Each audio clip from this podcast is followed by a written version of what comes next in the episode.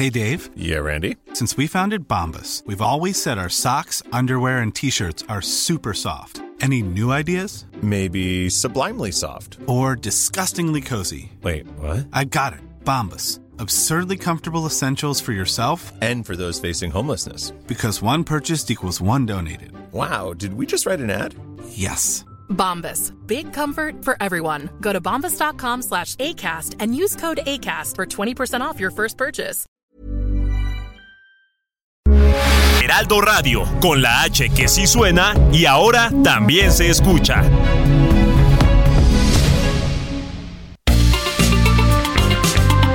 Heraldo Media Group presenta la información y el entretenimiento que usted necesita para estar enterado también en su descanso.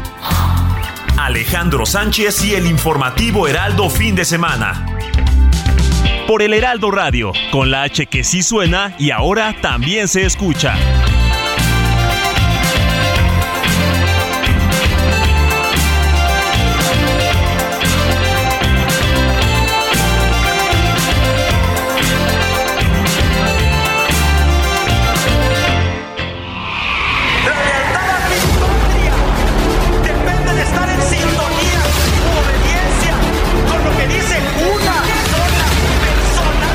Porque imagínense que se hubiese consumado eh, este atentado, se hubiese cometido un crimen, la campaña de desprestigio en contra del gobierno ¡Oh, la mano izquierda que explota por parte de Jackie Nava!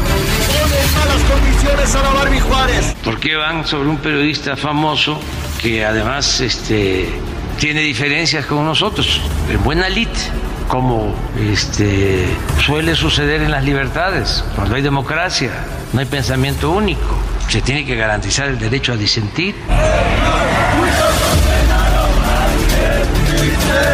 con Baltimore, con Nueva Orleans, que son las primeras tres, San Juan, Puerto Rico, León, Guanajuato, Filadelfia, Washington, Chicago, Monterrey, Guadalajara. Este es donde estábamos en el 2019 y ahora donde estamos en el 2022, que incluso en la tasa por 100 mil habitantes estamos por debajo de la ciudad de Los Ángeles. Me he estado reuniendo con distintas cámaras, con distintos dirigentes de estos empresarios. Por eso, al recibir sus propuestas y al recibir sus inquietudes, las podemos trasladar a iniciativas de ley para transitar hacia niveles de desarrollo económico, político y social superiores. En el caso del PAN, ya lo dijo el presidente del partido, se va a abrir la convocatoria próximamente y una vez que se abra, intento ser el primero en registrar. Pero va a ser una convocatoria abierta para las y los aspirantes que deseen registrarse como precandidatos en Acción Nacional.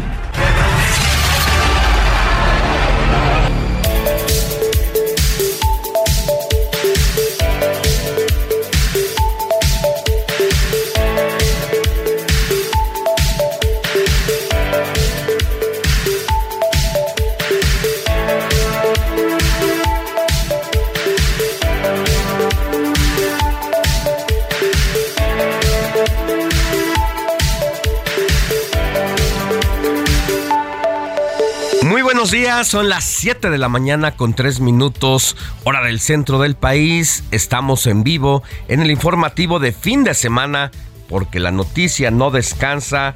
Les saludamos con gusto en este domingo 22 de enero de 2023.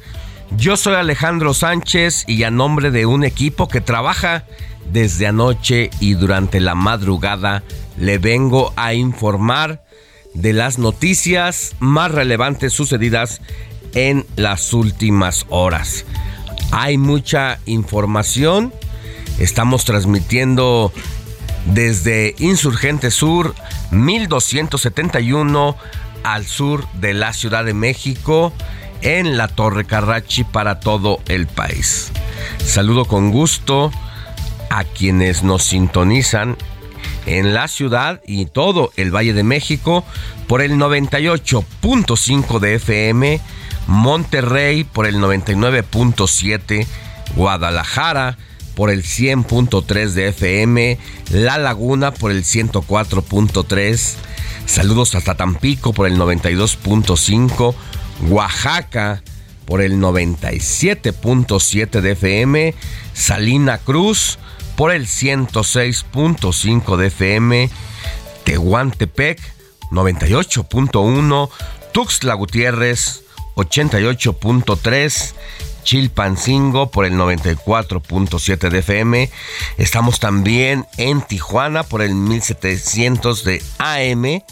En Mérida, haciendo mucho estamos ahí conectados, donde estamos transmitiendo por el 96.9 a través de toda la cadena Now Media Radio y también estamos más allá de las fronteras al sur de los Estados Unidos en McAllen por el 91.7 de FM, Brosville por el 93.5, Chicago por el 102.9 y San Antonio por el 1520 de AM. Recuerde que también nos puede sintonizar y ver por el streaming a través de la plataforma digital de El Heraldo de México.com.mx. Hay mucha información, pero también estamos generando temas que son noticia todos los días y que poco se habla. ¿Qué piensa usted de las relaciones a distancia? Ahora que pues está más que nunca en, no le voy a decir de moda, sino en el día a día, las redes sociales, el WhatsApp, el Facebook o la plataforma digital que usted quiera. ¿Cree que estas relaciones a distancia estén condenadas al fracaso?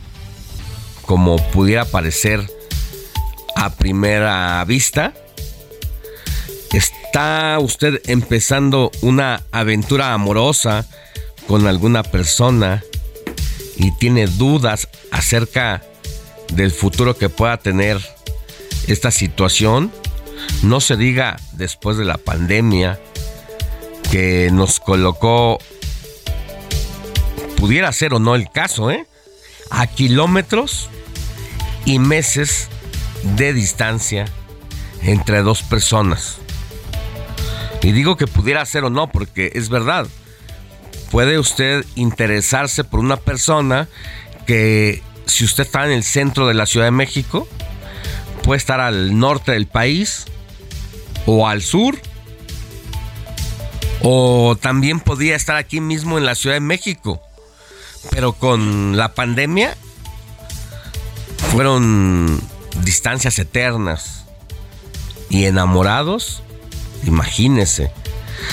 Puede que todo esto sea mayor distancia de la que se pensaba en un primer momento. Si es más, más difícil que uno ya se la tome en serio, ¿no? Porque si establecimos comunicación, esa persona que nos interesa nos contestó, nos mensajeamos, descubrimos que tenemos muchas cosas afines, pero resulta que al final de cuentas no nos hemos visto.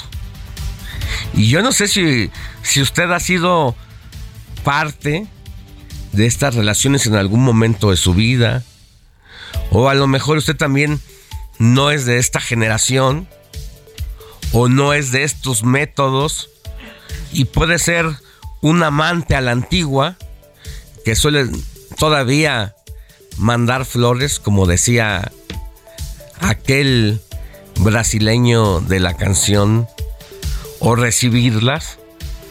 Y pues resulta que su método y su manera es bien distinta.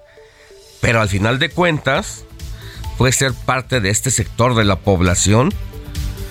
Y qué interesante. Qué interesante porque son las nuevas formas. ¿Conoce usted una historia? alguien de su familia, de su generación.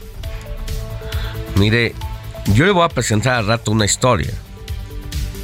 Ella se llama Paloma Dávila y no es de esta generación, es de una generación anterior donde conocerse todavía a través de las redes sociales era difícil. Sin embargo, tendió puentes hasta el otro lado del mundo, pero hasta el otro estuvo en una comunicación constante y cuando llegó y vio a esa persona que la flechó por primera vez a simple vista, él se sostuvo. Él dijo, así te pensaba, así te concebía y pues vamos a darle para adelante. En los últimos días y pensando en este tema, he visto muchas historias que cuando llega la pareja al lugar determinado, y ahí están las redes sociales, incluso las propias protagonistas o los protagonistas de la historia han tomado video, se han auto autofilmado y cuando llegan y descubren a su interlocutor o interlocutora amorosa, la otra parte simple y sencillamente lo ve de frente o la ve de frente y decide darle la vuelta. Y ni siquiera le dice gracias por haber venido de tal o cual lugar, de haber gastado un boleto, de haber invertido tu tiempo, toda esta coyuntura. Simple y sencillamente el impacto de verse, dice, no era como yo pensaba. Bye. Hay muchos casos. ¿Por qué? Porque es las relaciones a distancia, el amor en la era de la aplicación digital tiene mala fama. Se dice que conoces a alguien en la línea, que es un riesgo, que los vínculos son frágiles, que no puedes fiarte de nadie, menos en estas circunstancias en que la inseguridad, los malandrines pululan por todos lados. ¿Funcionan o no funcionan las relaciones a distancia? No lo sé. Cada quien tendrá su propia historia y cada quien tiene algo que contar. Pero bueno, ya entrados en esta plática, saludo con mucho gusto a mi querida Moni Reyes. Hola. Que a lo mejor tiene algo que, que decirnos en torno a esto, a lo mejor no. Muy buenos días, Alex, Roberts, amigos. Gracias porque ya nos están escribiendo también al WhatsApp. Fíjate qué bonito. No lo hemos dado, ya nos están escribiendo nuestros amigos radioescuchas, fieles seguidores al 5591 19 Bueno, yo creo que funciona si antes te conoces físicamente. Y por ejemplo, se va el galán o se va la galana, pero ya te conociste. Pero esto así de, de medio, si te veo en la foto y en la red y pues los filtros y pues lo, todo lo que yo puedo inventar por esa necesidad afectiva que a lo mejor a veces uno llega a tener, no creo que, digo, puede ser, pero no en su totalidad, no al 100. No, es raro. ¿Tú crees que no funcionan? Yo creo que no. si no te conoces...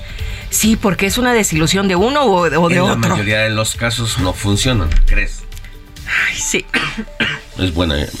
Sí. A bote pronto Sí. pudiera parecer y podría pensarse que no. Ay, o funcionan de momento y después ya no, no sé. Es que Hay que no preguntarle a Roberto Martínez que a lo mejor, Ay, tú sí, a lo Robert. mejor ha tenido otra experiencia Yo no he tenido o a lo mejor simple y sencillamente esos deseos se han quedado ahí a la distancia también. Roberto Martínez, muy buenos días. Muy buenos días, Alex, Moni y a todo nuestro auditorio. Pues es un tema muy interesante debido a cómo tan solo las relaciones a distancia han Ay. evolucionado a lo largo del tiempo. Porque antes, como dice Moni, yo mm, me decían a mí que es una relación a distancia cuando conoces a alguien, pero de repente se tienen que separar, están en otras ciudades, otros, por llamar así, algo un poquito más chiquito, en otras colonias, hasta en eso, que no se pueden ver. Pero ahorita las redes sociales han evolucionado tanto este tipo de amor de que ya con aplicaciones como Tinder, donde te llegas a enamorar sin llegar a conocer a la persona. Más al rato vamos a, vamos a comentar un caso que hizo viral en redes sociales. No ocurrió en México, ocurrió en Bolivia de un joven coreano que se había enamorado de una boliviana. Este viajó hasta el país y como dices, ni siquiera le dio chance de conocerlo, simplemente cuando llegó al país dijo, "Ya estoy aquí para conocerte." La chava lo bloqueó por WhatsApp. Cuando lo vio. Ni siquiera no, ni siquiera le dio la oportunidad de verlo. Nada O más sea, le lo avisó. timo, Lo timo. Pero ahí más adelante vamos a contar cómo terminó esta historia porque ya, ya está como ya hubo un avance, pero ese es el adelanto de cómo está la situación. Pero esto de las relaciones a distancia, yo difiero un poco con Moni, yo siento que esto sí llega a funcionar porque te ayuda un poco a, a ver la madurez de las personas, a- O sea, tú sí te crees ayuda. que funcione. Sí, La relación, la así relación como el es del coreano y la ecuatoriana. Pues no en ese caso, porque ahí donde entra lo de lo falso que llegan a hacer las redes sociales al poner una Ah, foto pero sí funcionan las relaciones a distancia, Pero sí. desde mi punto de vista sí llegan a funcionar. Puede que sí. Miren, ya nos vamos a pelear aquí. Ah. había una vez una amiga que el perfil que ella un día soñó era un árabe. Además, una Mm, cultura diferente. barbaridad. Lo conoció por Facebook, mantuvo una relación a distancia durante un rato, Y bien. lo contactó y ya se fue. Decidió ir a buscarlo. Y felices. Vamos a ver qué pasó. Eh, Como diría mi abuelita, amor de lejos. Es del hada. 90 Es de pensarse. Antes de que hubiera el internet decía, amor de lejos es del hada. Sí. 91 y pico. Fíjate que yo tengo una amiga mexicana que anda con un holandés, pero al final están a distancia y se Holanda ven. aquí, Holanda allá. Voy a decirlo de otra forma.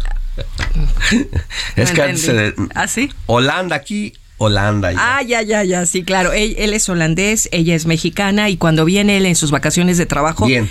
viajan a Tulum. o sea, pero no están juntos todo el No, tiempo. Y ¿Cuánta- cuando cada cuándo? se ven una, vez, al, año, pero como tres meses se quedan en los países. Ah, bueno, ese es otro tipo de Pero se- relación. pero Ese padre. es otro tipo de relación. Claro. No sabemos qué pasa en esos cuatro meses que no Claro. están, que hay ausencias. Ella es divorciada y él es divorciado también, entonces no sabemos. Mira, no todo hay que verlo tan cuadrado, ¿verdad? Entonces todo hay que fluir y hay muchas. ¿Has estado alguna vez en Tinder? No, no, no. me- Nunca. no, no se me antoja, pero sí está. Yo había, había, voy a confesar duro. algo, yo había ¿Sí? terminado con una relación y decidí meterme a Tinder.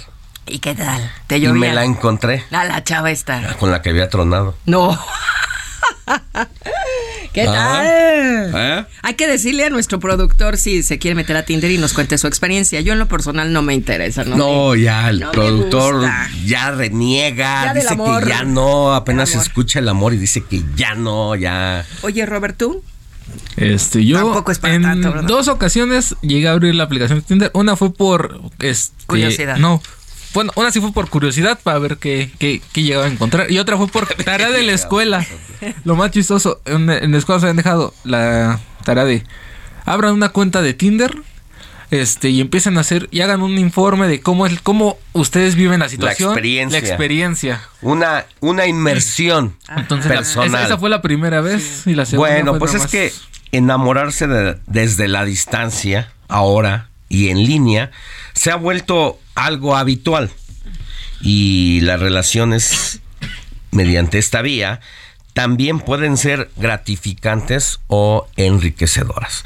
Cada uno tendrá una respuesta, su propia Ah, historia. sí. Tengo otra. A pesar de que siempre pues te dicen que no es adecuado, que no es prudente, pero hay muchas parejas Sí, sí, que sí, que hoy que son sí felices. ¿eh? Sí, tengo, que sí funcionan. tengo otra amiga que antes de que existiera WhatsApp y, y- y todo este asunto, por internet se conoció con un español. Las primeras veces. Las del primeras internet. veces del internet que chateabas mediante tu, tu correo electrónico, Sí, no sé si te acuerdas. sí, claro. Conoce ella un español, después de meses eh, él viene, ella, ella tiene una discapacidad eh, motriz y él la conoce, ella lo conoce y se casan Y, y ya murió él. pero vivieron Pero felices. fueron felices aquí en México y en España. O sea, Bien, te, cuento esto de la discapacidad porque por lo del coreano. No, por porque el- también es importante, Porque si o no sea- les avisas cómo estás, Claro, entonces, imagínate. ¿qué te imaginan, no? No, pues, pues sí. No, no, no puede ¿Cómo uno. eres? Oye, no Ser puede, no puede uno engañar a nadie porque también recién vimos la historia de una chica que llega al aeropuerto a ver a su enamorado y el enamorado cuando la ve gira ¿Qué? 180 grados ¿Por y dice bye y se marchó. No. ¿Por qué? Porque la chava se retocaba en el Ah, ya en, los filtros. en los las fotos. filtros Ajá. se quitaba papadita, se quitaba Se afinaba este, todo el mentón. cachetitos como mi como Pómulos mi- acá arriba. como ya verás, ¿no? Y cuando se encontró de frente dijo, "Ah, ch- Ay, no. Oye, pásame a tu no es no vino. no es de la que yo Ay, ¿por qué porque en su así mentalidad pues ya en su mente tan mal? ya tenía concebida una figura. O tu ideal lo creas en esa persona Entonces, que pues, no, no, hagan eso. Si se van a enamorar a distancia, Ay. no usen filtros. ¿Qué podemos hacer? Preséntense como son. Esta soy yo. Este soy yo. Así quieres, y si Tengo medio centímetro menos de una pierna y cuando camino, pues echo un pasito para allá. ¿Cómo es? Claro. La cosa. Antes de irnos a las Ay, noticias. tenemos un saludo. un Vamos a romper la, Vamos a la- romper el esta formato plática. Vamos, pues. y el formato. Así es ¿Por que, qué? porque nos mandan unos amigos, radio escuchas, saludos. Jonathan y Sandra. ¿Desde dónde nos escucha Jonathan y Sandra? Dice, por Aquí en la Ciudad de México. Mándenos saludos. Estamos ahorita al pendiente de ustedes, de su informativo. Y bueno, pues nuevos seguidores, Alex. Bueno, Jonathan pues y un Sandra, saludo para gracias. Jonathan, y Sandra. Sandra, Muchas que nos digan cómo se conocieron. Ay, sí, serán hermanos, ¿Por qué se novios, enamoraron? esposos, pareja, ¿qué? ¿Pareja? Son Pareja, pareja. pareja. Wow, que Pareja, nos platiquen. pues, platíquenos. Jonathan y Sandra, ¿a qué número? Al 55 91 63 51 19. Eso es todo. Vámonos a un resumen de la información. Mire, de gira por el sur del país para supervisar la construcción del tren Maya, el presidente Andrés Manuel López Obrador aseguró este sábado que no existe al momento ninguna orden de suspensión judicial sobre la obra del tramo 5, como aseguraron los ambientalistas del colectivo Sálveme del tren. Por otra parte, el presidente López Obrador fue cuestionado por las agresiones de taxistas contra usuarios y operadores de vehículos de la plataforma Uber en Cancún y dijo desconocer la situación, aunque confió en que la gobernadora de Quintana Roo, Mara Lezama, sabrá qué hacer.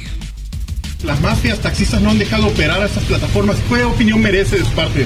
Pues no tengo la información, Ayer, pero ayer este, agredieron a unos pasajeros, bajaron a una familia este, y golpearon a una persona. que se concilie y yo le tengo mucha confianza a Mara Lezama, ella va a intervenir seguramente. Este y lo mejor es el que no haya confrontación, que haya diálogo, que no haya violencia, amor y paz.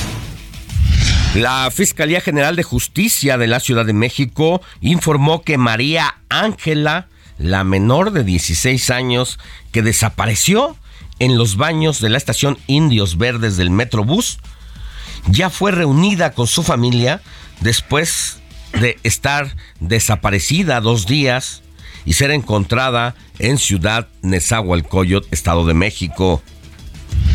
Más adelante hablaremos con Marielena Ríos, la saxofonista oaxaqueña, que fue atacada con ácido y quien externó su temor luego de que el autor intelectual del ataque en su contra, el exdiputado priista Juan Antonio Vera Carrizábal, fue liberado tras una audiencia que calificó como maquillada. Mire, yo no sé cómo haya sido el proceso ni soy abogado, ni soy jurista, ni nada.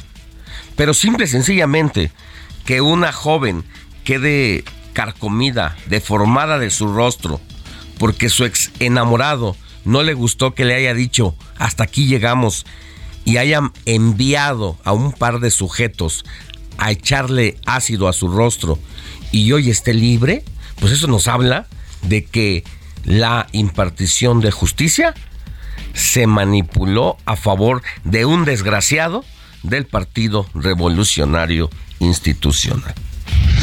El sistema de transporte colectivo Metro denunció ante la Fiscalía de la ciudad un nuevo incidente ocurrido es en sus instalaciones luego de que la tarde de este sábado encontró un fragmento del sistema de pilotaje automático de un tren entre las estaciones de Guerrero e Hidalgo en la línea 3. El plagio de la tesis de la ministra Yasmín Esquivel y la denuncia de juicio político en su contra sigue dando de qué hablar. Al respecto, hablaremos con el diputado de Morena, Hamlet García, quien nos explicará a detalle lo que podría ocurrir si la encuentra responsable de este delito. Vamos a una pausa y volvemos con más. La noticia no descansa. Usted necesita estar bien informado también el fin de semana. Esto es Informativo El Heraldo Fin de Semana. Regresamos.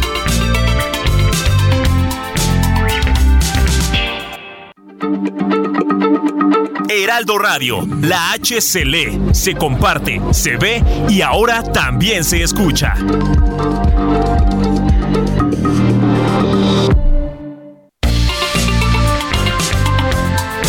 Siga en sintonía con la noticia.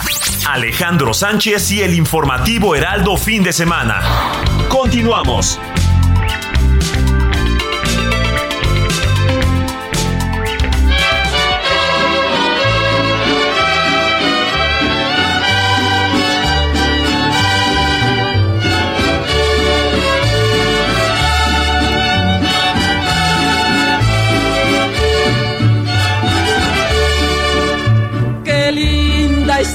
Mañana en que vengo a saludarte.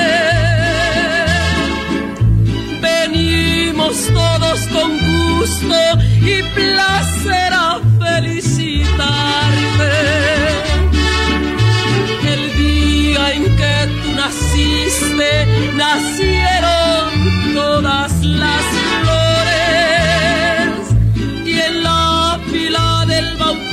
bautismo cantaron los ruiseñores. Ya viene amaneciendo, ya la luz del día nos dio.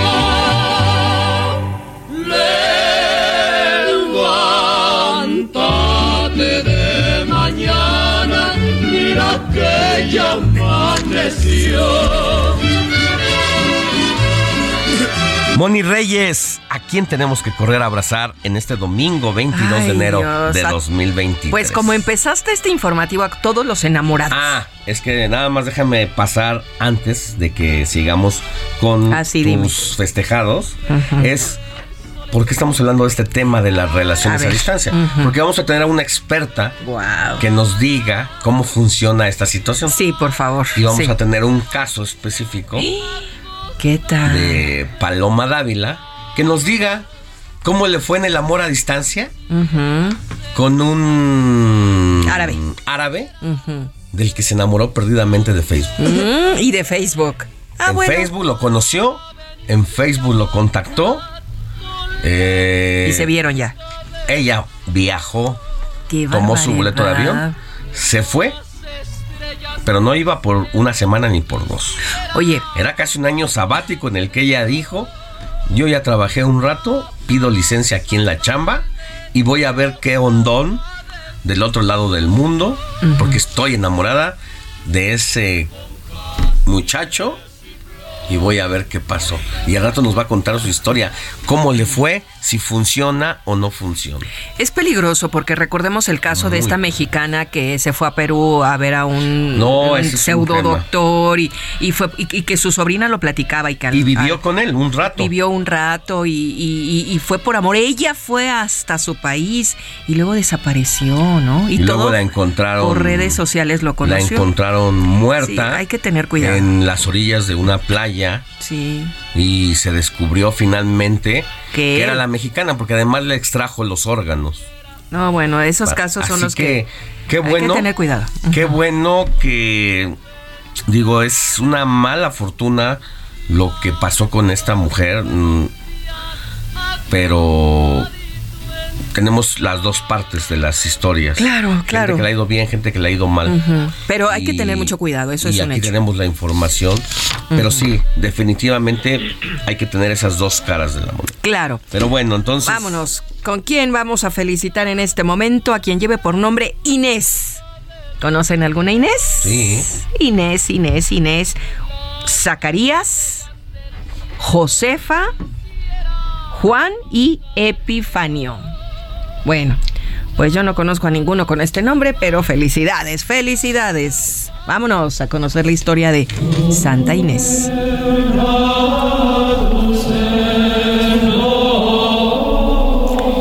Es también conocida como Inés de Roma, una virgen considerada como una de las grandes mártires de la Iglesia.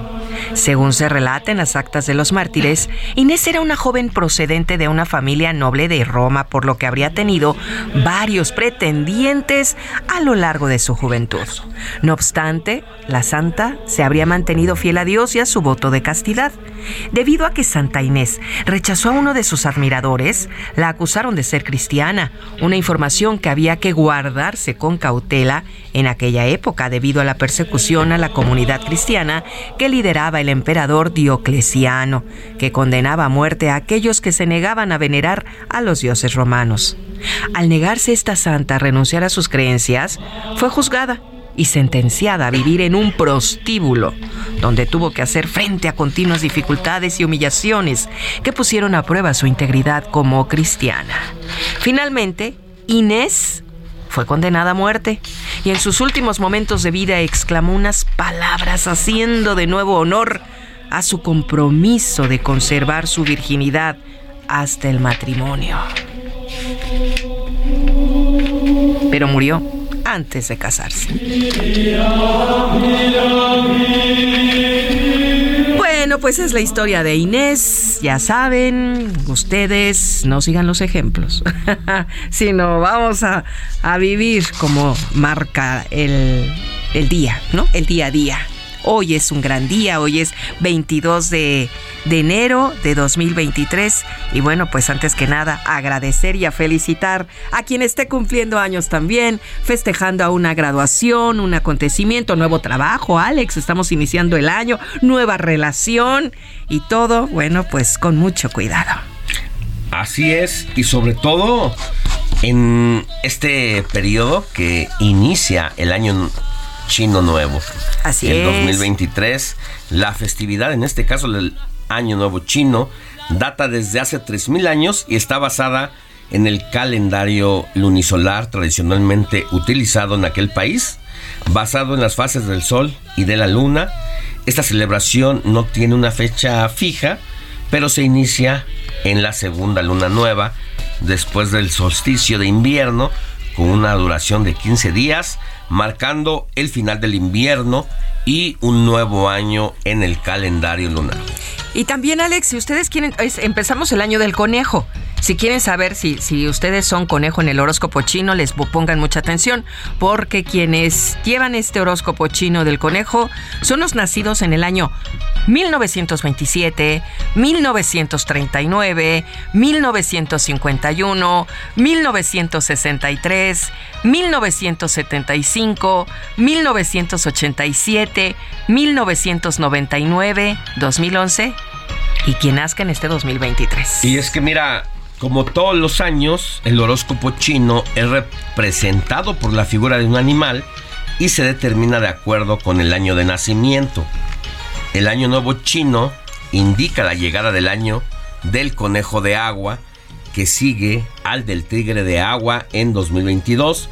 Se prevé que para este 2023 sea un año de esperanza, pues el signo del conejo es un símbolo de longevidad, paz y prosperidad en la cultura china. Mm, fíjate que quien tenga este horóscopo chino son personas confiadas, fuertes, con habilidades de razonamiento, de socialización, minuciosos y atentos a cada detalle. Así es que felicidades a quienes tienen este horóscopo chino, el conejo. ¿Tú quién eres, sabes? Yo no sé, en el calendario chino no, ¿No lo estás en sé, esta pero fecha que mencioné? No sé. ¿De tu año? No tengo idea. O a ver, vamos a ver. ¿naciste Vamos en a qué ver. año? Va- déjame sacar mi acordeón. A ver. Si, si eres rata, estás en el 24 año. O sea, en 1924, 36, 48, 60, 72, 84, 96, 2008, 2020. ¿No eres rata? Yo no soy rata, no. No. Yo sí sé quién soy. Vamos a ver al buey. Y no se ofenda. Ay, 1925, 37, 49, 61, 73, 85, Tampoco. 97, ¿Tú eres, 2009, Robert? 2021. El Robert es buey. Eres güey. En el chino, en el chino. en A el- veces. a ve- chino. Y a veces también. También. A veces. Tigre.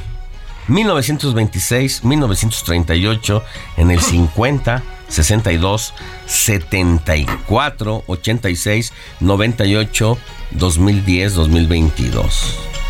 Conejo.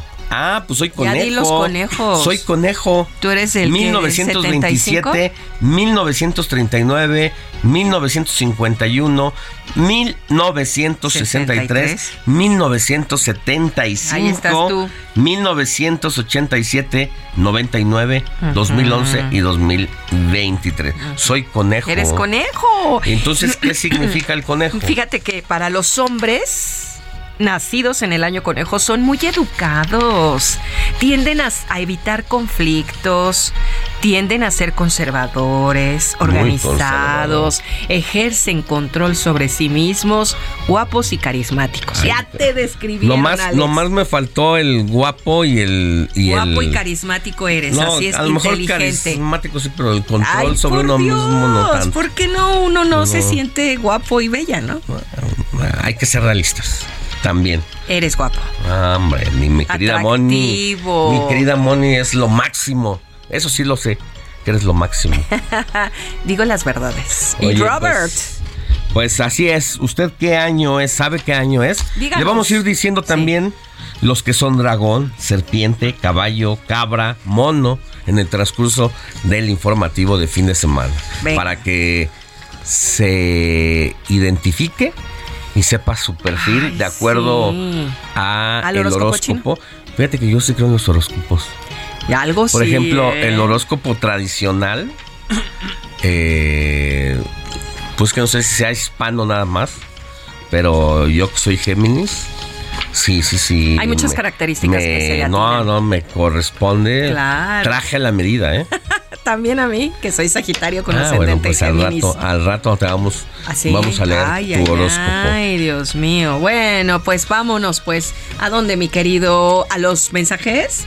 ¿Tenemos mensajes, Robert? 55 91 63 51 19. Escríbanos para que ponga aquí sus denuncias. Mire, yo he pasado por la delegación Miguel Hidalgo y no sé qué desastre hay en algunas calles. No sé quién sea el representante de servicios urbanos, pero se me hace que no estudian lo que van a hacer. Primero, rayan el pavimento, pavimentan las calles y después de que ya está pavimentado y todo, llegan excavadoras, hacen un desastre con las banquetas y ya todo el cascajo de las banquetas lo tiran sobre el pavimento nuevo que acaban de poner. Resulta que el pavimento nuevo se fractura porque echan el cascajo de todas las banquetas y esas banquetas que incluso pelaron, quitaron, no todas necesitaban mantenimiento, ¿eh? Yo no sé si sea por obtener el contrato y ejecutar la obra para beneficiarse, pero sí hay inconsistencias que el alcalde Mauricio este, eh, Tabe debería de poner atención. Bueno, pues eh, nos escribe desde McAllen, Texas, Laredo Smith. Dice, Alex Money, Robert, buenos días, porque la noticia no descansa, el Heraldo siempre avanza y siempre esperando muy temprano este excelso noticiero. Muchas gracias, Laredo Smith, hasta poeta.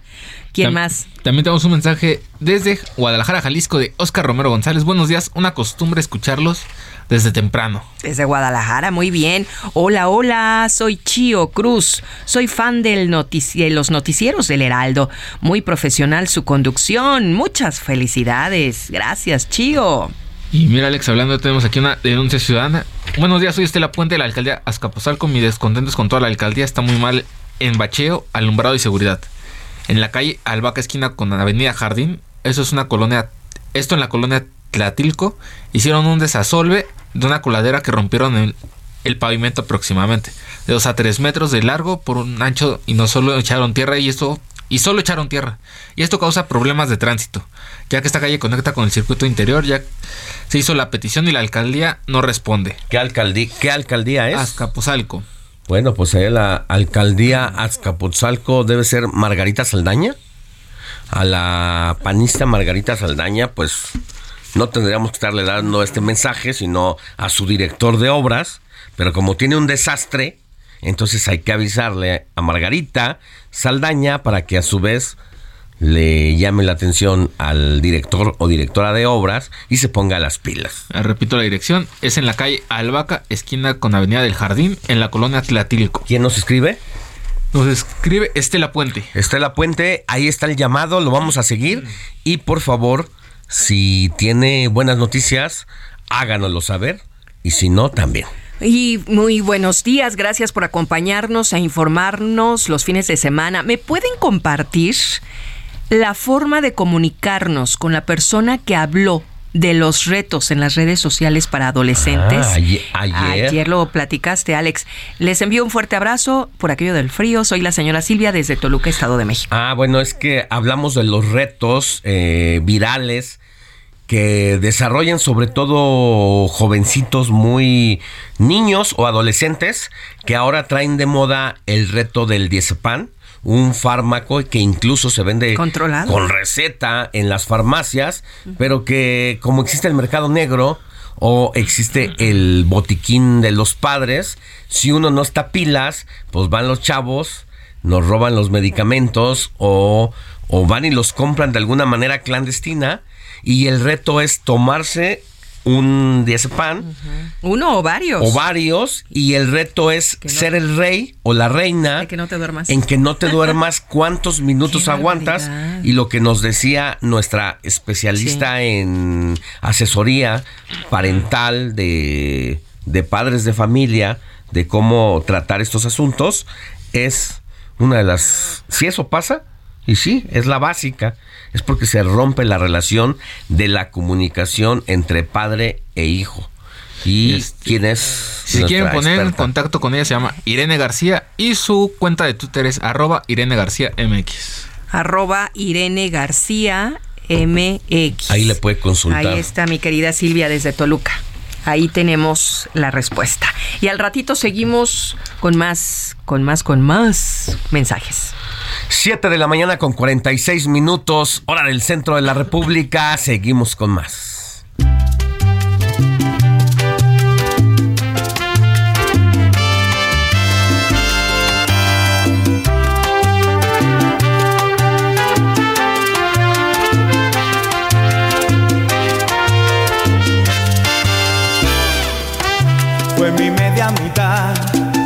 Sabor conocido que me dio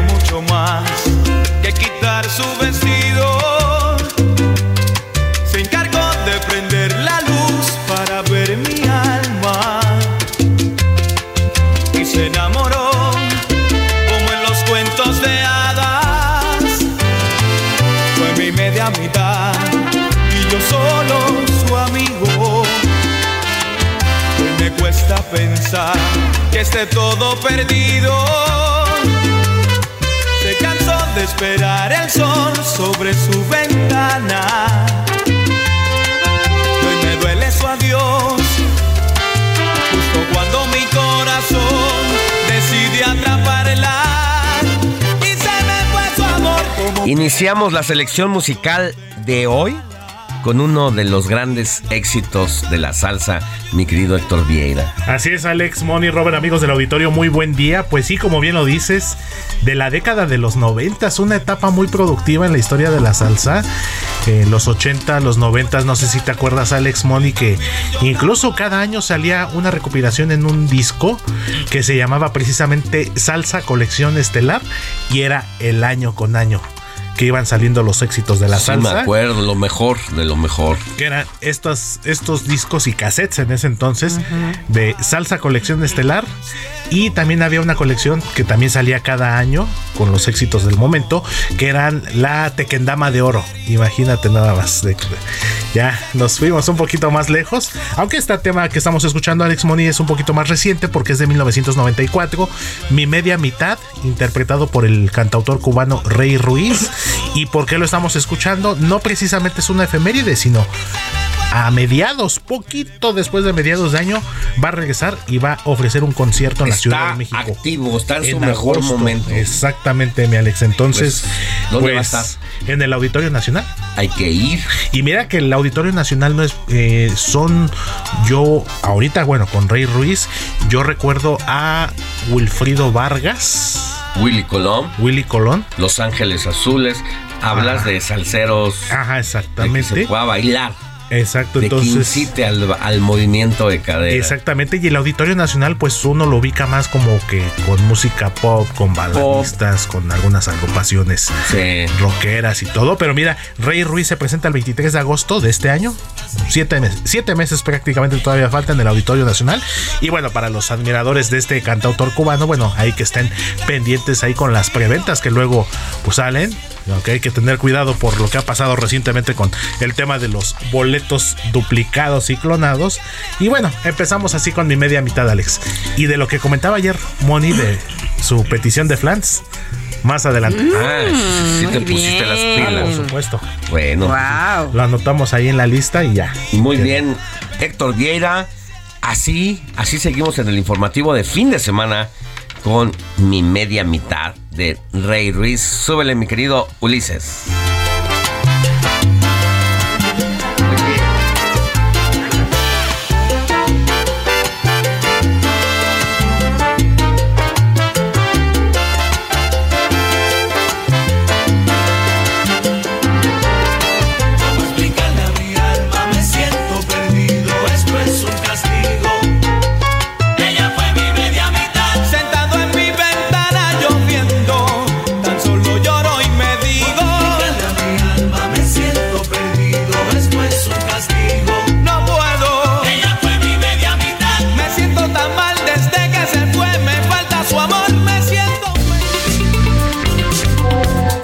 Tus comentarios y denuncias en el WhatsApp del informativo fin de semana. Escríbenos o envíanos un mensaje de voz al 55 91 63 51 19.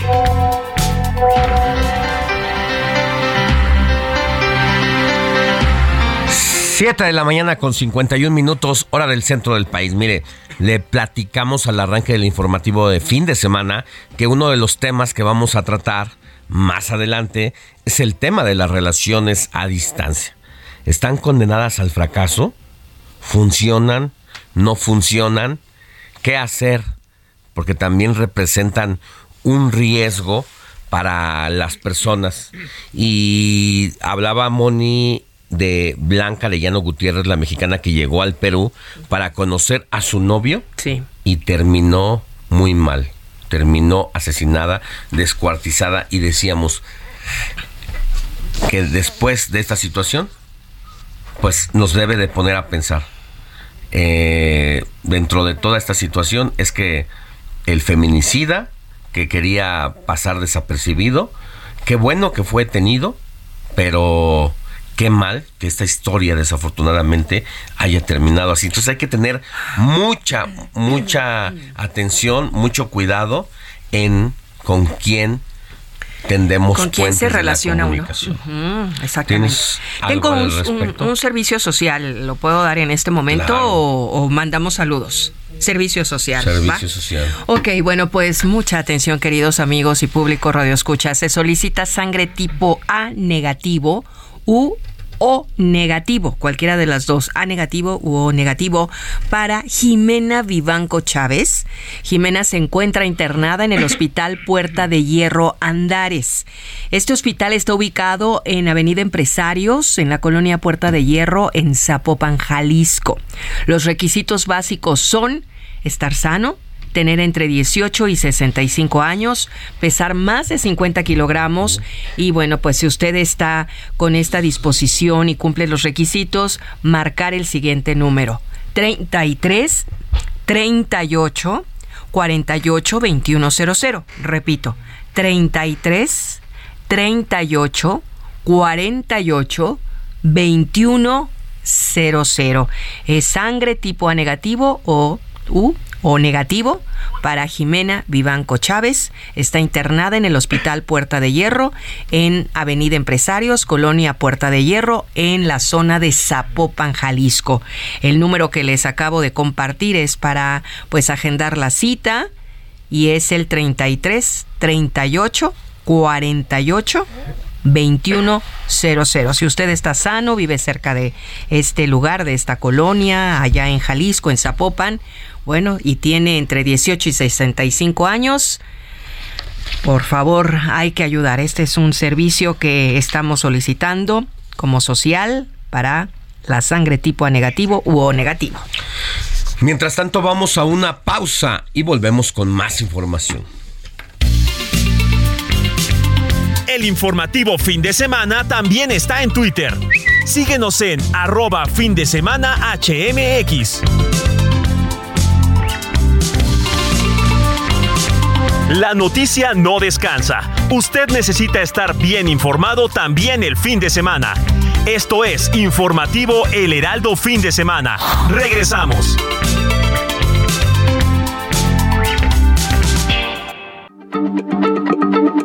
Heraldo Radio, la H se lee, se comparte, se ve y ahora también se escucha.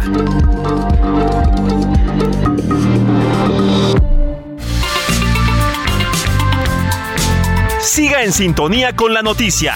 Alejandro Sánchez y el informativo Heraldo fin de semana. Continuamos.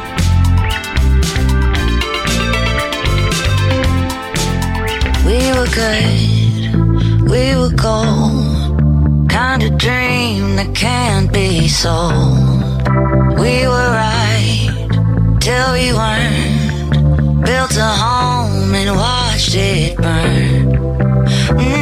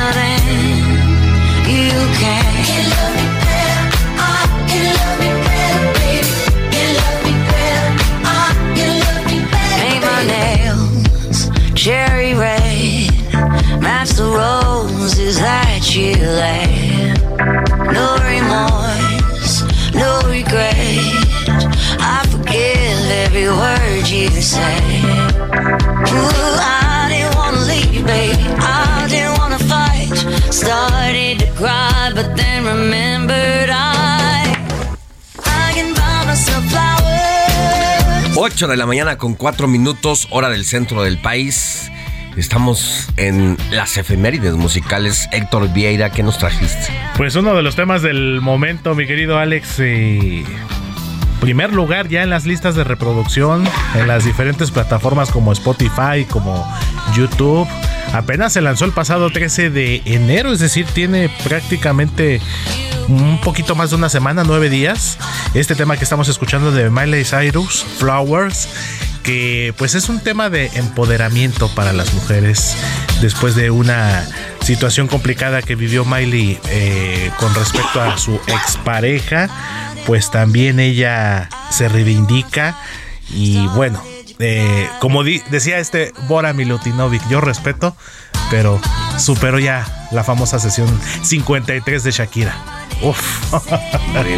digo, para todos los gustos, digo, no, no está uno ni a favor ni en contra de la situación de Shakira y, y Gerard Piqué, pero en cuestión de gustos musicales, me quedo mil veces con Flowers. Bueno, pues ahí está una opción. Y además de una experiencia personal. Claro. Que es llevada a una canción y que seguramente alcanzada por las nuevas generaciones, que va propiciando una narrativa. Así Y empoderamiento a las mujeres. Y como bien lo dice Miley Cyrus, está en el mejor momento de su vida, apenas cumplió 30 años, fama, joven, dinero, estabilidad después de esta situación que atravesó. No olvidemos que Miley Cyrus fue de estas chicas Disney, precisamente. Eh, debutó allá como por el año 2006, si mal no recuerdo, 2006-2007, con esta serie de Disney de Hannah Montana. Y pues ya estamos hablando de casi 20 años de carrera. Muy jovencita empezó y pues la está rompiendo con Bien. Muchas gracias, mi querido Héctor Viera. Te escuchamos En un la ratito más próxima. tenemos más sorpresitas. Claro que sí. Oiga, le quiero contar que más adelante vamos a tener esta información que le hemos venido cantando desde el inicio del informativo de fin de semana. Dicen que amor de lejos es de pensarse. Sin embargo, las relaciones a distancia se han incrementado con el uso de la tecnología. Más adelante hablaremos con la especialista Sonia Acosta y también tendremos, tendremos un testimonio en este tipo de relación. Por otra parte también le cuento que según los científicos de la UNAM encontraron un método para que las heces fecales o desechos de los perros puedan servir para hacer composta. Más adelante vamos a hablar con el doctor César González de la Facultad de Estudios Superiores de Acatlán para que nos diga cómo hacerlo y cómo aprovechar esos desechos de los perros. Tenemos, perdóneme, perdóneme, me dio un, Un ataque de tos. el ataque de tos, pero ¿qué tenemos? Alex, pero además vamos a hablar un poco sobre cuáles son las multas que hay en la Ciudad de México. Al momento de tener un perro, si dejas las heces fecales en la calle y no las levantas, si lo llevas a sacar sin correa, Bueno, si lo dejas en el sí. carro, también son temas que hay que mencionar para que la gente te- esté, esté prevenida por si, le- Claro. por si de repente lo están multando y se ponen al brinco de por qué lo están haciendo. No, y Está bien, porque mira, uno sale al parque, a la calle, a- con los perros, uno que tiene perros, les pones la correíta y sales, y sales con tus, Con tu bolsita. con tus bolsitas biodegradables, para que en caso de que, bueno, no en caso, es lo más seguro cuando sacas a los perros a que van a hacer sus necesidades. Llevas tu bolsa, recoges las heces, pero uno en el camino se encuentra heces por todos lados. Y dices, perdón, pero esto no es de perros callejeros. Eso es de gente Que tiene dueño, el- la mascotita, claro. y que no haga el mínimo por recoger, sí merecen que sean sancionados. Ujú. Merecen ser sancionados, multados. Ya le quité. Y qué bueno que exista esa disposición y que se haga vigente. Sí. Bueno, pues 8 de la mañana con 9 minutos. Vámonos con Jorge Mel. Saludos mi querido Alex, buen domingo para todos. Este es el adelanto de la información deportiva. El América perdió ventaja en dos ocasiones en su partido ante el Puebla y además les hicieron dos goles a balón parado. Vaya que le duele el balón parado al conjunto americanista. Al final 2 a 2 dividen puntos Águilas y Poblanos. Las Chivas en su casa frente al Toluca. El rebaño se iba adelante al minuto 31 con gol de Huerta y todo parecía una fiesta. Pero en el segundo tiempo los Diablos con tanto de González al 60 empataba y al 84 Marcelino Ruiz taminó la victoria para los Diablos Rojos del Toluca 2 a 1 frente a las Chivas allá en Guadalajara. El Necaxa derrota por la mínima diferencia al Cruz Azul, que anda mal y de malas. El gol fue anotado por Edgar Méndez. Ya empezó la ronda divisional en los playoffs de la NFL. Ya más adelante platicaremos de todo lo que sucedió en el mundo de los deportes.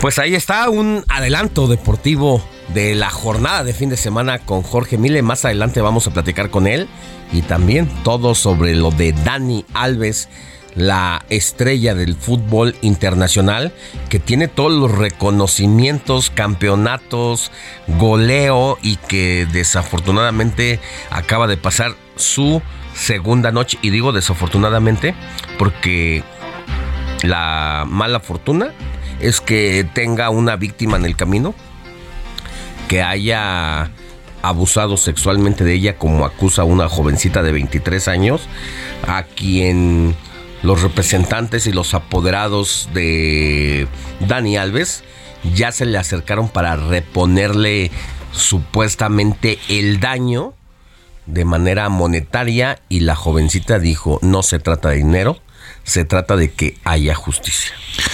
Pero además, Alex, está circulando en medios españoles que la defensa de Dani Alves puede caerse, puede pasar varios años en la cárcel, debido a que hay cambios en la, las versiones que él ha dado al inicio en la primera... Lo negó rotundamente primero. Lo negó rotundamente. Ahorita están diciendo que ya cambió su versión de la historia. Están... Nada más los medios están manejando que Daniel Alves está en problemas, que ya está que ya dio una versión diferente. Ya está aceptando. A lo que está ocurriendo. Prácticamente. yo no conozco a esa jovencita. No sé quién sea. Y entonces resulta que ya empieza a tener de... Bueno, sí la vi. Exactamente, entonces hay que esperar a ver qué sigue sucediendo. Pero Alex, hablando de deportes un, un poquito y entrando a temas de política, algo curioso que mencionó Moni en el resumen informativo fue lo que sucedió con los futbolistas Giovanni Dos, bueno, sí, futbolista todavía Giovanni Dos Santos, Miguel Ayun y Braulio Luna, los cuales este, se, en la polémica el día de ayer porque estuvieron dando saludos y mensajes a el secretario de Gobernación, a Augusto López. A ver, aspirante presidencial yo no veo así, honestamente, la necesidad de que unos futbolistas en activo, ya en decadencia, y exfutbolistas, un saludo para mi amigo Adán Augusto desde aquí. No, o sea, estamos a Augusto. No, pues estamos a Augusto. No, no, no, no. A ver, a estos chavos alguien les pagó. Perdón, pero uno no se embarca así. Escuchemos. Y parte del acuerdo de coalición es coalición legislativa para nombrar a los cuatro consejeros del Instituto Nacional Electoral. Ustedes, como muy bien registran, termina su mandato Lorenzo. Ese no, ese no es el audio, era el audio de Giovanni Dos Santos, donde manda eh, saludos a Dan Augusto López. Escuchemos. Secretario Adán, ¿cómo estás? Soy Giovanni Dos Santos y estoy muy a gusto con su amistad. Le mando un fuerte abrazo. Amigo Adán Augusto, te quiero mandar un fuerte abrazo, desearte todo lo mejor para este año, cuídate mucho, que vengan cosas muy fregonas. Adán Augusto, ¿cómo estás? Te mando un saludo. Siempre vamos a estar a gusto contigo. Tu amigo Pues- Braulio Luna. Pues ahí estaba Giovanni Dos Santos, estaba Braulio Luna, donde amigo Adán Augusto, estamos muy a gusto contigo. Y luego cuando se viene esta cascada de críticas, sale, yo, sale Giovanni Dos Santos y dice, bueno, es que en realidad yo no conozco a Adán Augusto, pero un amigo mío me pidió que emitiera un mensaje. A ver, están en campaña política ya desmedidamente. Y aquí la contradicción de este personaje de Giovanni Dos Santos. En el mensaje le dice que es su amigo y luego después lo desconoce como amigo. Dice que en realidad una persona tercera fue la que le pidió. Eso es un acto de campaña anticipada. Que no nos vengan con cuentos. Ya están moviéndose a todo lo que da. Están usando todos los recursos habidos y por haber, tanto económicos como de medios de comunicación. Y este es- un medio de las redes sociales donde se está haciendo campaña. Lo curioso, Alex, es que Braulio Luna y Giovanni Dos Santos fueron los únicos fútbol, bueno, fueron los únicos de los tres que ya dieron su postura. El mensaje que dieron a medios fue el mismo. Un amigo de un amigo me pidió que le mandara un saludo. Algo curioso, la Jun todavía no ha dicho nada en redes sociales. Y falta que luego algunos candidatos vayan a justificar o algunos actores o famosos se quieran justificar con el tema de es que yo estoy trabajando en una de esas famosas plataformas para mandar saludos donde te dicen qué es el mensaje que quieres que diga y paga cierta cantidad. Falta que ahora así se vayan a querer justificar. No, y es lo que le pasó al Partido Verde Coloquista de México, que rompió la veda en su momento, eh, llamando por el voto con artistas, con algunos representantes de la farándula que tienen seguidores y que eh, llamaron a votar. Pues este es algo parecido. No están rompiendo la veda, pero están rompiendo las reglas de la reforma electoral. Ya todo el mundo se deslinda ahora. Si fuera el caso de que realmente no cobraron estos tres personajes, que lo dudo, qué manera tan idiota de embarcarse. No hay otra forma. Uno no debería de meterse en esos asuntos, pero seguramente lleva feeling, lleva una paga y pues no están por demás una lanita que nos metamos extras por un saludo y ahí el embarque ahora. Pero bueno, vámonos con más información. El informativo fin de semana también está en Twitter. Síguenos en arroba fin de semana HMX.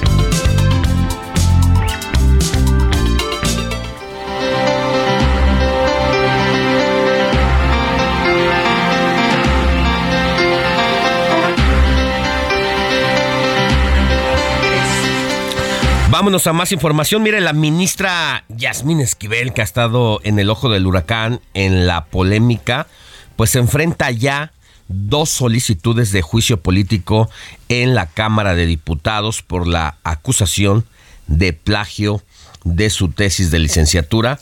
En caso de que los legisladores la encuentren responsable de ese ilícito, podría afrontar la inhabilitación como funcionaria pública y su separación del cargo.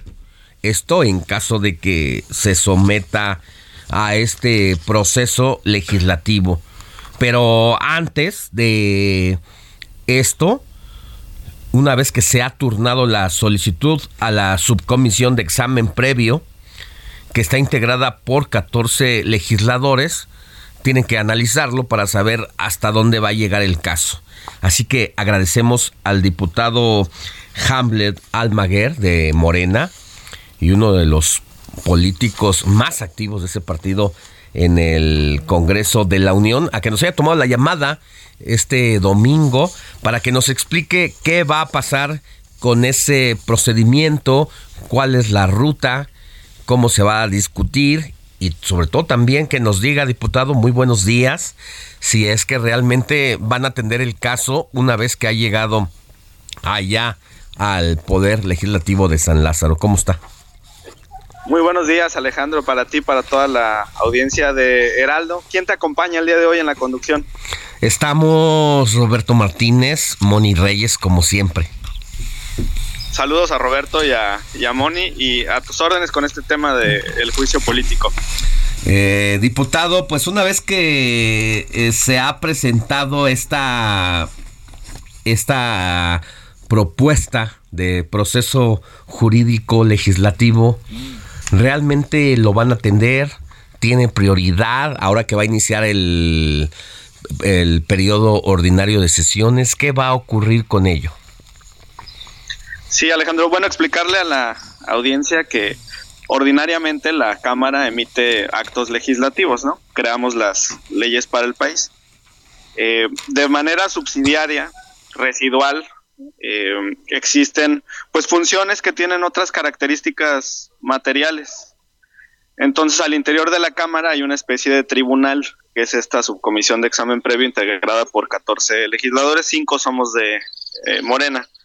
Y nuestra función es precisamente analizar estas demandas de juicio político que tienen la intención de separar del cargo a un servidor público de alto perfil e inhabilitarlo para el ejercicio de esta función pública cuando se demuestra que existen violaciones fundamentales a la Constitución que afectan el buen despacho de los asuntos eh, públicos las cláusulas entonces son laxas y se prestan para el análisis de cualquier clase de violación por parte de las autoridades en los tres poderes y órganos eh, autónomos. La propia legislación nos obliga a que sigamos un criterio cronológico. Esto está en la Ley Federal de Responsabilidades, en su artículo 31 y señala que debemos de apegarnos al estricto turno de los expedientes. Entonces, pues el mensaje que nosotros tenemos es que estamos en toda la disposición de analizar la demanda de juicio político contra la ministra. Son dos, una de un ciudadano y la otra de eh, Germán Martínez, senador de la República. Y se acumularían estas dos, podríamos entrar al análisis, pero una vez que hayan sido analizadas las demandas de juicio político que están pendientes, entre ellas la de Lorenzo Córdoba y Ciro Murayama. Entonces, si la oposición destraba el análisis de estas demandas de juicio político contra los consejeros del INE, podemos avanzar en el análisis de la eh, denuncia de juicio político contra la ministra.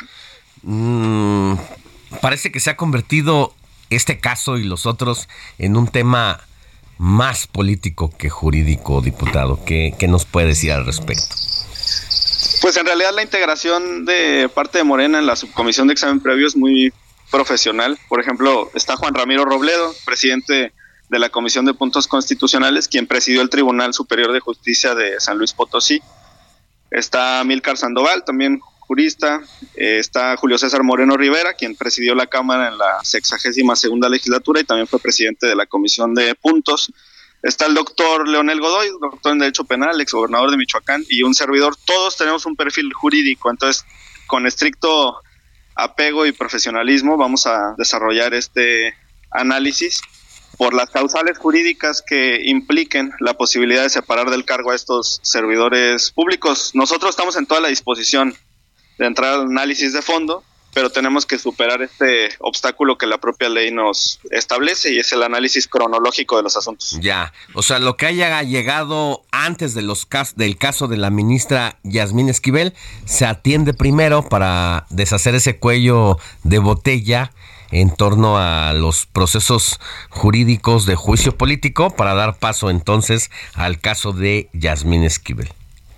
Es correcto, y precisar, como el senador Germán Martínez presentó la denuncia, en el caso de que la Cámara de Diputados la estimara responsable por la violación a la Constitución, eh, se turnaría el expediente al Senado y el senador no podría participar de la discusión porque sería juez y parte en el asunto. Sí, entiendo que esto y es parte de una estrategia de este grupo plural que ha sido integrado en el Senado de la República por más de cinco integrantes y que precisamente todos estos integrantes apoyan la propuesta de Germán y no la firmaron porque estarían inhabilitados para votarla. Por eso Germán Martínez solo aparece como promotor de la iniciativa.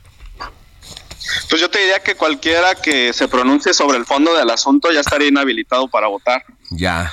Si han expresado su apoyo moral a través de medios de comunicación, pues sería algo que se puede integrar al expediente. Ahora, sobre el fondo del asunto, del caso de la ministra, yo llamaría a las partes, tanto a los denunciantes, al ciudadano y al senador Germán Martínez, como a la propia ministra, a que presenten pruebas en su favor en la Cámara de Diputados. Y esto puede implicar los pronunciamientos de la UNAM, eh, los acuerdos que emita la Secretaría de Educación Pública, los que emita en su caso la propia Suprema Corte, porque hay algunas quejas en el órgano interno de control porque mientras no están en texto en el expediente, pues no se pueden considerar. Ya, tenemos, tenemos unos segunditos nada más, diputado. ¿Le preocupa a usted este caso? Nos ocupa. Es un asunto relevante para la nación y lo vamos a analizar con todo cuidado y estamos en toda la disposición. Muy bien, le mando un abrazo, diputado Hamlet Almaguer, que tenga buen día y gracias por tomarnos la llamada. Gracias Alejandro, saludos a tus compañeros y a toda la audiencia. Muchas gracias, gracias, gracias igual. Vámonos a una pausa, Moni Reyes, Roberto Martínez, el WhatsApp, antes tenemos... El WhatsApp, vámonos a ver mi Robert, ¿cuál es, el, WhatsApp? 55 91 63 51 19. Marquen. La noticia no descansa. Usted necesita estar bien informado también el fin de semana. Esto es Informativo El Heraldo Fin de Semana. Regresamos.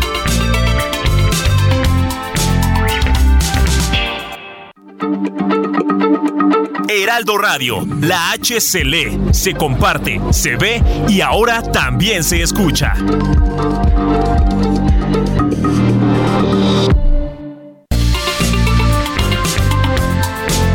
Siga en sintonía con la noticia. Ryan Reynolds here from Mint Mobile. With the price of just about everything going up during inflation, we thought we'd bring our prices down. So to help us, we brought in a reverse auctioneer, which is apparently a thing. Mint Mobile unlimited premium wireless. Ready to get 30, 30, bit to get 30, bit to get 20, 20, 20, bit to get 20, 20, bit to get 15, 15, 15, 15 just 15 bucks a month. So, Give it a try at mintmobile.com slash switch. $45 upfront for three months plus taxes and fees. Promo rate for new customers for limited time. Unlimited more than 40 gigabytes per month. Slows. Full terms at mintmobile.com. Alejandro Sánchez y el informativo Heraldo fin de semana. Continuamos.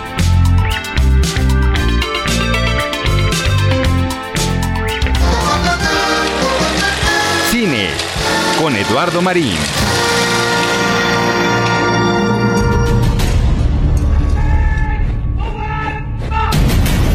Scott sir अपने परिवार के साथ आदिलाबाद आए थे तो एक छोटी बच्ची को ले आए वो दरअसल गोंडों की बच्ची है तो उनके सर पे सींग होते हैं क्या एक गडरिया होता है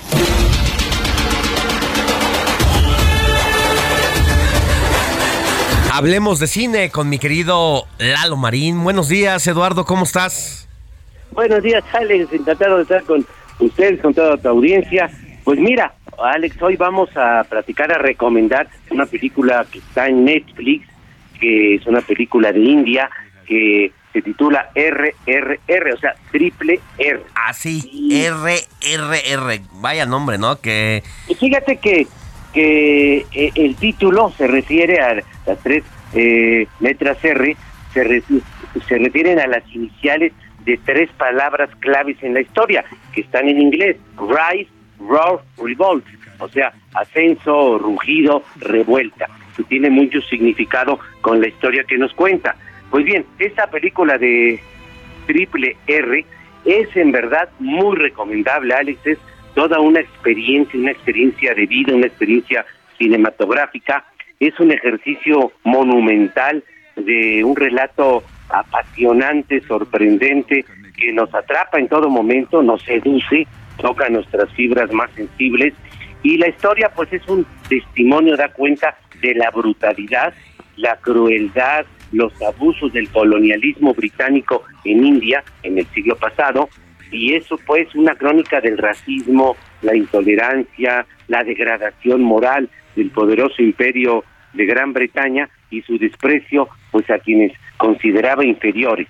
Y este testimonio que es revelador, que es relevante, pues se da a través de una historia de fuerte aliento épico sobre dos guerreros impecables que se enfrentan al dominio británico y en ese sentido pues es un relato no totalmente realista, vamos, tiene esta dosis de fantasía porque son habla de dos leyendas de guerreros que eh, adquiere, pues sí, exactamente un, un, un tono de leyenda, pero para mostrar una visión crítica, un drama, la película es un drama eh, decidido, vigoroso, contra la dictadura colonial, en este caso del imperio británico.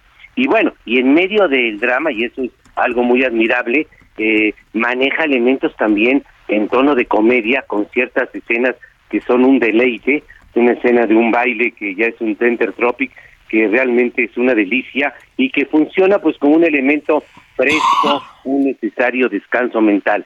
Pues bien, la película, esta de RRR, eh, ha sido eh, unánimemente elogiada por la crítica. Varios grupos de críticos en Estados Unidos la eligieron como la mejor película extranjera del año. Es brillante, es memorable. Mira, dura tres horas, pero se nos van como agua. No brinda respiro la película. Y bueno, eh, lamentablemente India, en un error monumental histórico, no la eligió como su película representante, cada país elige solo una película, para el Oscar de película extranjera, ahora llamado película internacional, por lo cual pues no es elegible, tenía la nominación en sus en sus manos, pero bueno, la película es obligada, es muy muy recomendable, repito, es brillante, es intensa, es toda una experiencia RRR triple R en Netflix. Además, entiendo que se frenó algunas veces su realización por la pandemia, entre otras cosas.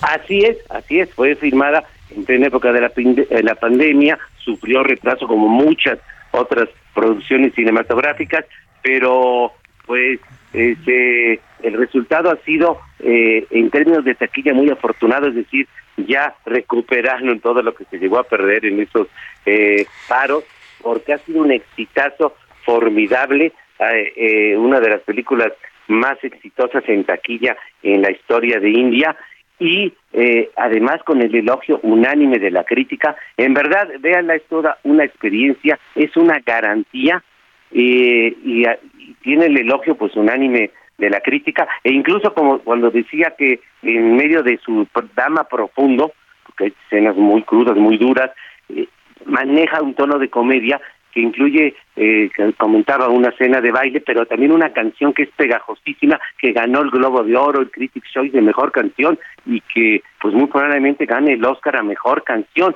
que es muy pegajosa, muy sabrosa y y es, es la película es difícilmente vamos a comentar aquí eh, para hacerles entender de qué se trata la, nuestra audiencia porque tienen que verla es innovadora es diferente es es toda una experiencia pero es muy recomendable estar atentos, mi querido Lado, como siempre, a tus recomendaciones.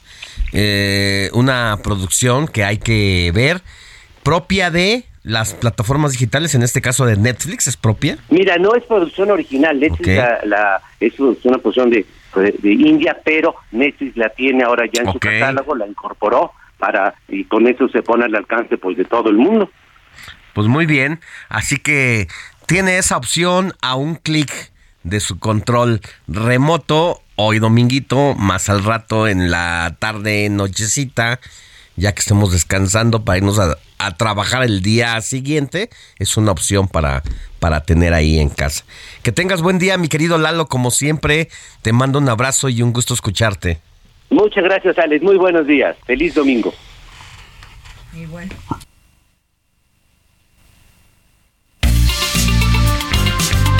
El informativo fin de semana también está en Twitter. Síguenos en arroba fin de semana HMX.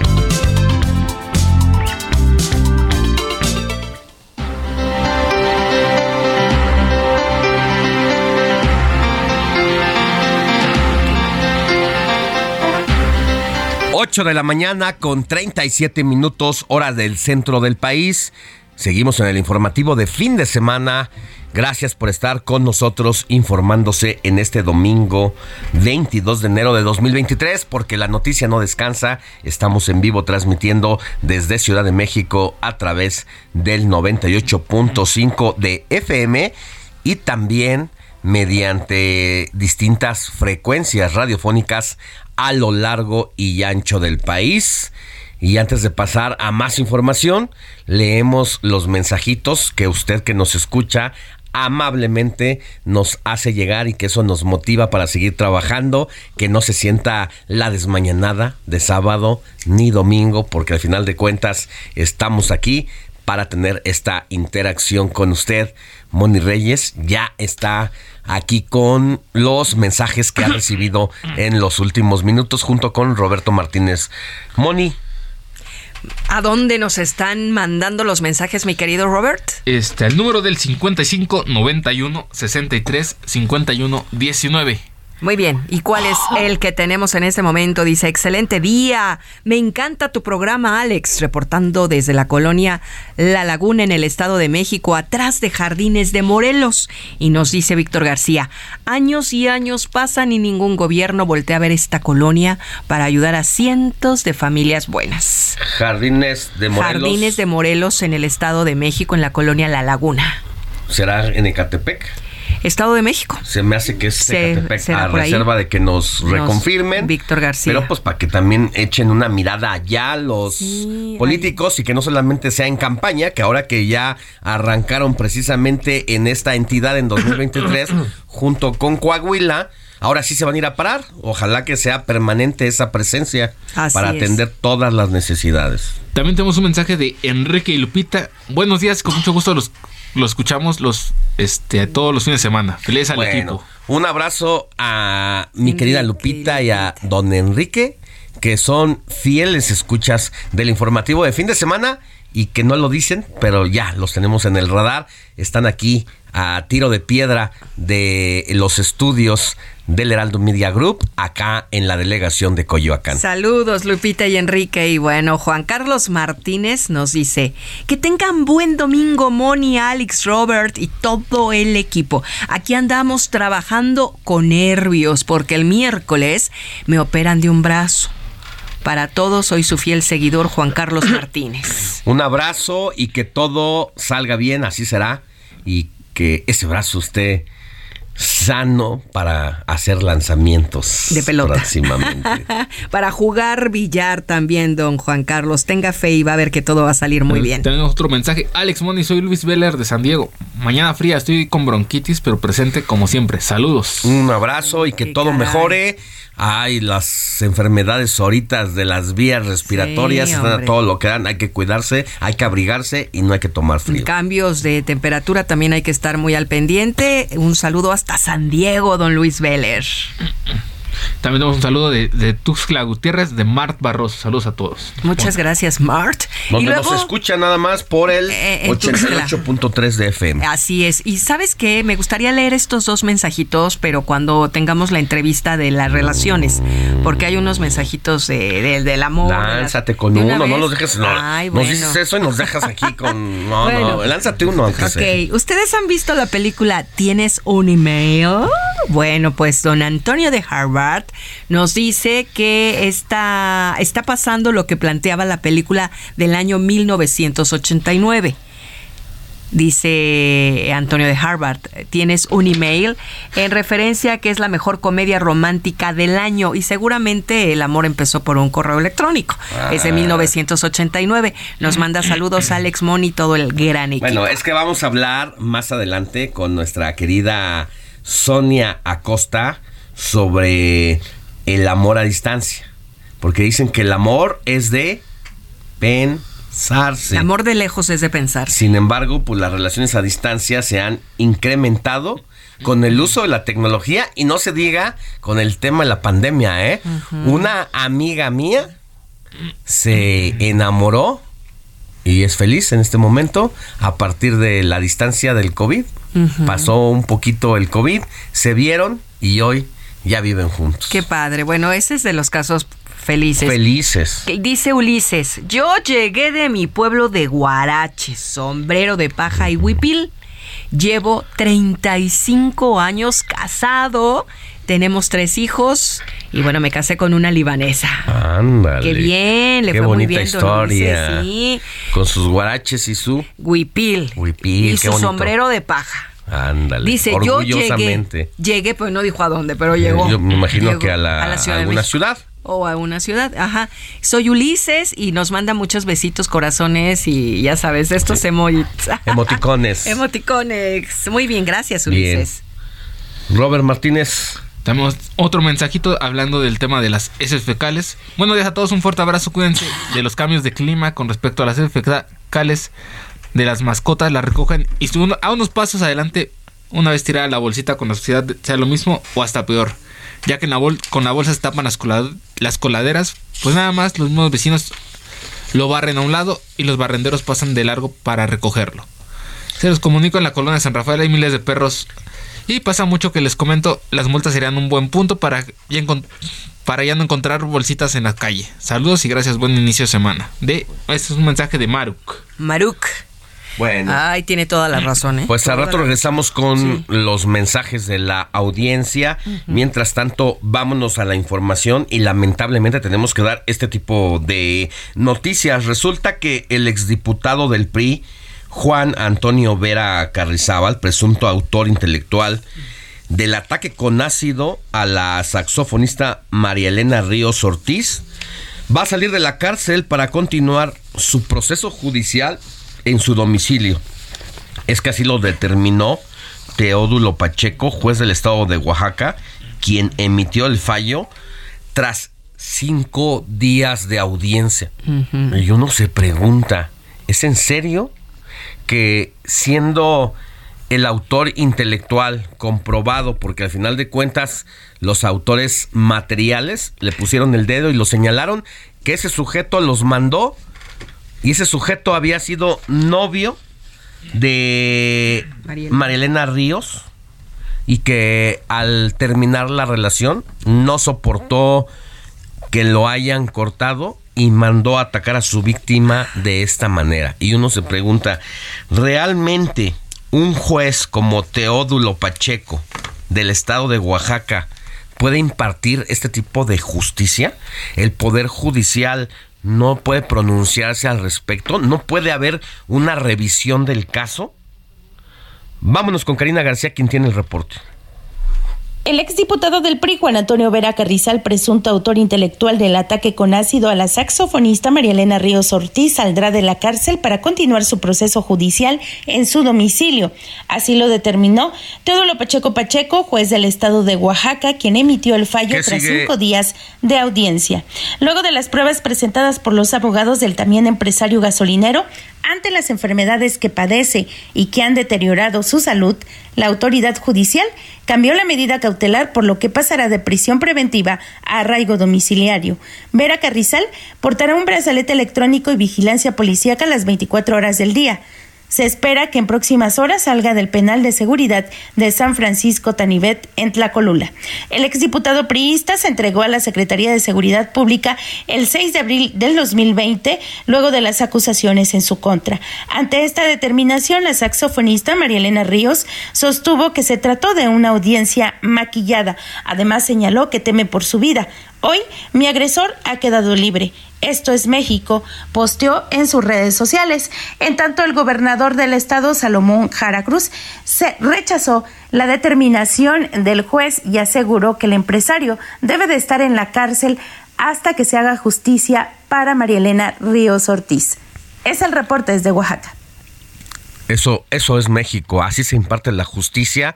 En un caso grave como este, no es posible que el agresor esté libre enfrentando este proceso como un primer paso para ser liberado de estos ataques que deberían ser castigados de manera ejemplar para impedir que mujeres sigan sufriendo este tipo de abusos, este tipo de ataques desmedidos.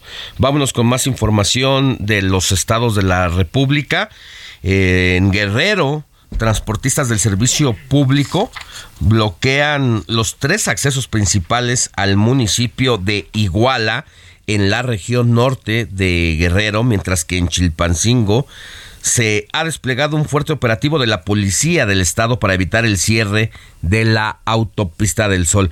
Carlos Navarrete, tú nos tienes toda la información. Buenos días. Transportistas del servicio público bloquearon los tres accesos principales al municipio de Iguala, en la región norte de Guerrero, mientras que en Chilpancingo se desplegó un fuerte operativo de la Policía del Estado para evitar el cierre de la autopista del Sol. Al respecto, la vocería de Coordinación para la Construcción de la Paz dio a conocer que la movilización de los transportistas fue una reacción a la detención de ocho personas que realizaban un bloqueo en el municipio de Apaxtla de Castrejón, a quienes además les decomisaron armas largas y vehículos. Ayer, aproximadamente a las 10 de la mañana, la dependencia emitió un primer comunicado mediante el cual informó que un grupo de 20 personas bloqueaba el acceso principal de Apaxla usando vehículos particulares. La acción motivó la presencia de elementos de la Policía del Estado, de la Secretaría de la Defensa Nacional, de la Marina Armada, Guardia Nacional y de la Fiscalía General del Estado. La información refiere que tras el operativo hubo ocho detenidos, quienes fueron puestos a disposición de las instancias correspondientes. Para el mediodía se confirmó que transportistas de Iguala se movilizaron para bloquear las tres entradas de la ciudad que comunican con Chilpancingo, Tierra Caliente y Tasco. De manera simultánea, otro grupo nutrido de transportistas intentó bloquear la autopista del Sol en Chilpancingo, a la altura del crucero de Chichihualco. Sin embargo, en el lugar ya había presencia de elementos de la Policía del Estado con equipo antimotines, quienes ocuparon uno de los carriles de esta vía para evitar que fuera tomada. Fue hasta las 3 de la tarde que el bloqueo en Iguala fue retirado, mientras que en Chilpancingo los transportistas se retiraron de la autopista. Hasta aquí mi reporte. Desde Guerrero, Carlos Navarrete. Gracias, Carlos. Vámonos hasta Jalisco porque Adriana Luna nos tiene información sobre... ¿Usted sabía que existe una asociación mexicana para el estudio del tratamiento del dolor? Bueno, pues ahí está esta asociación y revela que el 80% de los pacientes con enfermedades terminales muere sin tener acceso a medicamentos paliativos, mientras que el déficit de opioides en México ronda el 60%. Es decir, hay gente que tiene enfermedades fuertes, severas, crónicas, y que los últimos días de vida de estas personas, pues la pasan bastante mal. México no está cubriendo con los fármacos que inhiben el dolor, que lo reducen, para tener más o menos unos últimos días de vida pues llevaderos. Y por eso también se discute en México como en el mundo el tema de la necesidad de aprobar una ley llamada eutanasia, en donde el paciente o sus familiares pues decidan adelantar la ida de este mundo precisamente para no llevar una vida terrible, llena de dolor. Y estos datos por eso son reveladores, lo que nos dice Adriana Luna sobre que el 80% de los pacientes muere sin tener acceso a estos medicamentos. Es decir, el Estado acusa de homicidio a los familiares que aún con la propia voluntad del paciente, del enfermo, decida dejarlo ir antes de tiempo y lo sanciona, pero al mismo tiempo no brinda todos los medicamentos para que los últimos días no sean terribles. Es el reporte de Ariana Luna. Buenos días, Adri. Mi papá requiere morfina desde hace varios años. En este momento pues no hay, el país no lo está produciendo, no está importando, desconozco, yo no sé, pero no hay en las farmacias. Entonces es realmente un sufrir. Ella es Patty. El patriarca de su familia tiene cáncer. Todos sufren. Pasa día y noche con dolor. No hay morfina. Entonces le cambian el medicamento por el que está en existencia. Esto trae consecuencias. Como no hay morfina, lo mudaron a oxicodona y luego a metadona. Entonces es una forma de sufrir al paciente. ¿Por qué? Porque su cuerpo apenas se está adaptando a un medicamento y ya se lo están cambiando a otro porque no hay.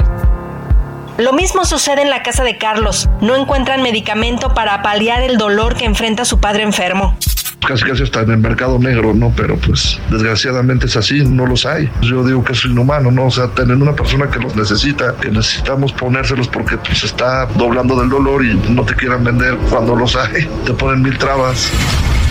El déficit de opioides en México ronda 60%. De ahí el peregrinar de enfermos y sus familiares para surtir las recetas. ¿México en materia de salud será como Dinamarca? Solo quieren analgésicos. Escuchemos al presidente de la Asociación Jalisciense de Cuidados Paliativos, Guillermo Arechiga. Ofende a la inteligencia cuando estás viendo que los niños y las personas mueren terriblemente. Yo no quiero parecerme a Dinamarca ni aspiro a, con toda honestidad. Queremos tener analgésicos, queremos tener un territorio donde se pueda prescribir libremente, donde las universidades contemplen la posibilidad de educar a los estudiantes de medicina, psicología y que pueda ser una red nacional de cuidados paliativos Organismos civiles entrelazan esfuerzos para detectar dónde hay medicamento en existencia sin importar el estado de la República. La página web es cerodesabasto.org. Ahí se documenta caso por caso. La situación es alarmante, advierte el presidente de la Asociación Mexicana para el Estudio y Tratamiento del Dolor, Ángel Juárez. Sí, peregrinar para conseguir el medicamento en unas cuantas farmacias que lo tienen. Peregrinar porque la parte administrativa es muy estricta. Si llegan y resulta que su receta dice que hay dos que se le prescriben dos cajas y en la farmacia solamente hay una, no lo pueden adquirir. Así, los mexicanos están viviendo y muriendo con dolor, como en el tiempo de las cavernas. Para Heraldo Radio, Adriana Luna. Muchas gracias, mi querida Adriana Luna. Un abrazo hasta Guadalajara, Jalisco. Y bueno, pues tenemos, antes de irnos a corte, Saluditos, ¿a qué WhatsApp? Al número del 5591 63 51 19. Y también nos pueden escribir en Twitter en el arroba fin de semana HMX. Perfecto. Muy buen día. Soy Alejandra Loyola. Respecto a la ministra Esquivel, tengo la duda. ¿Los casos que la señora ha despachado o juzgado son legales o alguna persona podría pedir revisión de sus resoluciones? Bueno, pues muchas gracias y felicitaciones por el programa. Gracias, Alejandra. También tenemos un mensaje rápido de la señora María Isabel que nos manda saludos y bendiciones a todo el equipo del informativo fin de semana. Muchas gracias. De regreso. Son las 8 de la mañana, 54 minutos. Vámonos a un corte y regresamos. La noticia no descansa. Usted necesita estar bien informado también el fin de semana. Esto es Informativo El Heraldo Fin de Semana. Regresamos.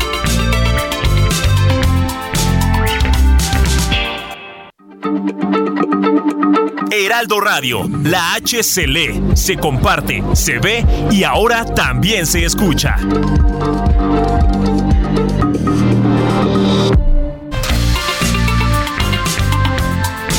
Siga en sintonía con la noticia.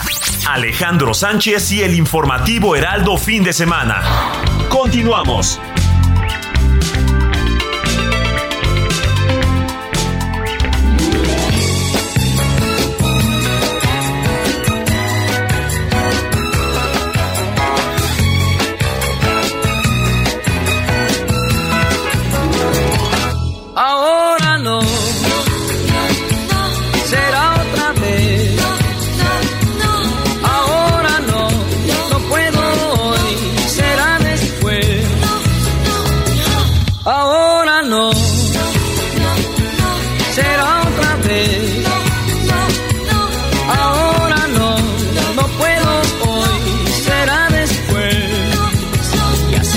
Has pasado todo el tiempo desde que te conocí.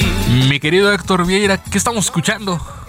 Así, así es, mi querido Robert, amigos del auditorio, muy buen día nuevamente. Pues este tema que estamos escuchando, una voz inconfundible, una voz única, en lo personal, para mí el mejor cantante mexicano de todos los tiempos. ¿Y quién iba a decir, eh, Robert, amigos del auditorio, que este tema que estamos escuchando titulado Ahora no, del inolvidable príncipe de la canción José José, hoy está cumpliendo 45 años de su estreno. Esta canción compuesta por si fuera poco por otra leyenda de la música mexicana como lo es Alberto Aguilera Valadez, mejor conocido como Juan Gabriel, Gabriel. se estrenó el 22 de enero de 1978, forma parte del decimotercer disco de José José titulado eh, Lo pasado pasado, que precisamente tiene algunos de sus más grandes éxitos. Este tema titulado Ahora no, y que bueno, marcó la carrera musical de José José porque después de este disco Lo pasado pasado siguió otro disco titulado Si me dejas ahora que también es extraordinario. Aunque para muchos eh, críticos musicales e incluso para muchos eh, fans del príncipe de la canción muchos consideran que el disco titulado Secretos de 1983 es el más eh, exitoso. Y bueno las ventas así lo dicen y bueno ya tendremos oportunidad próximamente el mes que entra, para ser exactos el 18 de febrero, es el habría sido el cumpleaños de José José, entonces vamos a preparar algo Pero por ahí. para conocerte un poco más, para ti, ¿cuál es el mejor álbum de José José? ¿Y cuál es la- tu canción favorita? Híjole, no hombre, tendría que hacer por lo menos un top 10. Disco como tal es uno que se llama Romántico de 1981, donde interpreta boleros precisamente de grandes compositores. Y bueno, de canción yo creo que me quedo con... Hay una que se llama Rosa de Fuego. Hay otra que se llama No me digas que te vas. Y hay otra muy, eh, muy parecido el título, Gotas de Fuego, de, compuesta por eh, Ramón Ferrán, del disco Reencuentro de 1977. No, pues ahora que No- las no canciones que vienes yo, manejando. yo no las vengo manejando, yo soy de El Triste, lo pasado pasado. Claro. Las más conocidas de José José un poquito. Y como pasa con muchos artistas, eh, Robert, Alex, eh, hay temas muy exitosos, aunque también tiene otros que a lo mejor no fueron tan conocidos, pero que son igual de extraordinarios. He de confesar, ayer escuché un tema que se llama Como deseo hoy que sea mañana. Y que también es buenísimo y que forma parte de este disco Lo pasado pasado. ¿De qué año? 1978. Está cumpliendo 45 años, mi querido. Nada más y nada menos. Y compuesta por Juan Gabriel, esta que estamos escuchando, ahora no. Imagínate nada más. Del gran Juan Gabriel en la voz de José José. Que hay una cosa tenía José José.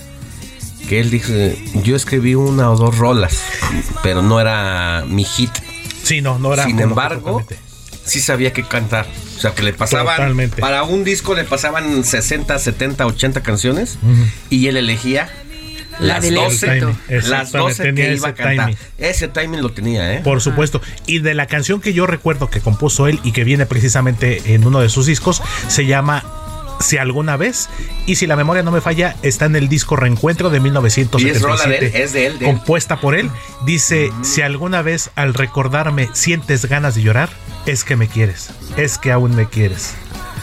Imagínate Hay que nada más. escucharla. Exactamente, mi Alex. Entonces le decía yo a Robert, el mes que entra es su natalicio. Vamos Sí. a preparar algo especial. ¿Cuántos cumpliría? Habría cumplido 75. Él nació el 17 de febrero de 1948. Entonces estaría, habría cumplido 75 este. Ya, bueno, pues un gran exponente de la música, de la balada. Completamente. Y el príncipe de la canción, una eminencia en la voz, en la manera de usar los pulmones, ¿no? Totalmente. Y eso que prácticamente era uno. A raíz de una neumonía muy fuerte que padeció por allá de 1971. Ya la capacidad ya no fue la misma y sin embargo lo hizo adelante. Sí fue en 1971, un año antes de que hiciera su primera película, Buscando una sonrisa en 1972, donde tuvo como coprotagonista a Verónica Castro. nada más. Nada, nada más y nada menos. Gracias, querido Héctor. Claro que sí, Alex. Al ratito cerramos con broche de oro con una complacencia de Moni. Ok, te esperamos. Ahora no.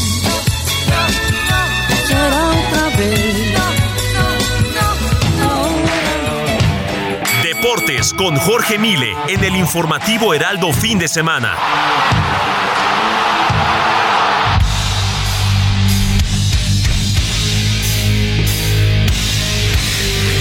Jorge Mile, ¿qué tenemos en los deportes? Hoy estuvo, el fin de semana estuvo muy bueno. El América dio un, pa- un partido que pero no levanta. Pero a ver, Jorge, ¿qué nos tienes? Jorge. Hola, hola. Hola. Ya, ya, ya te escuchamos. ¿Cómo están? ¿Cómo están? Bien, gracias. Todo bien aquí. Este, viendo que fue un fin de semana lleno de deportes, tenemos este UFC, un campeón mexicano, pero hablemos ahorita del tema de la Liga MX. ¿Cómo, cómo le van a los equipos, a los grandes? Pues a los grandes no les fue tan bien, pero bueno, hoy hoy tenemos partidos. A las 12 del día los Pumas reciben al León. Eh, a las 5 de la tarde Querétaro frente al Atlas y cierra la jornada el Pachuca frente a los Bravos de Ciudad Juárez. Eso en la actividad dominical. Y el día de ayer pues el América perdió ventaja en dos ocasiones en su partido ante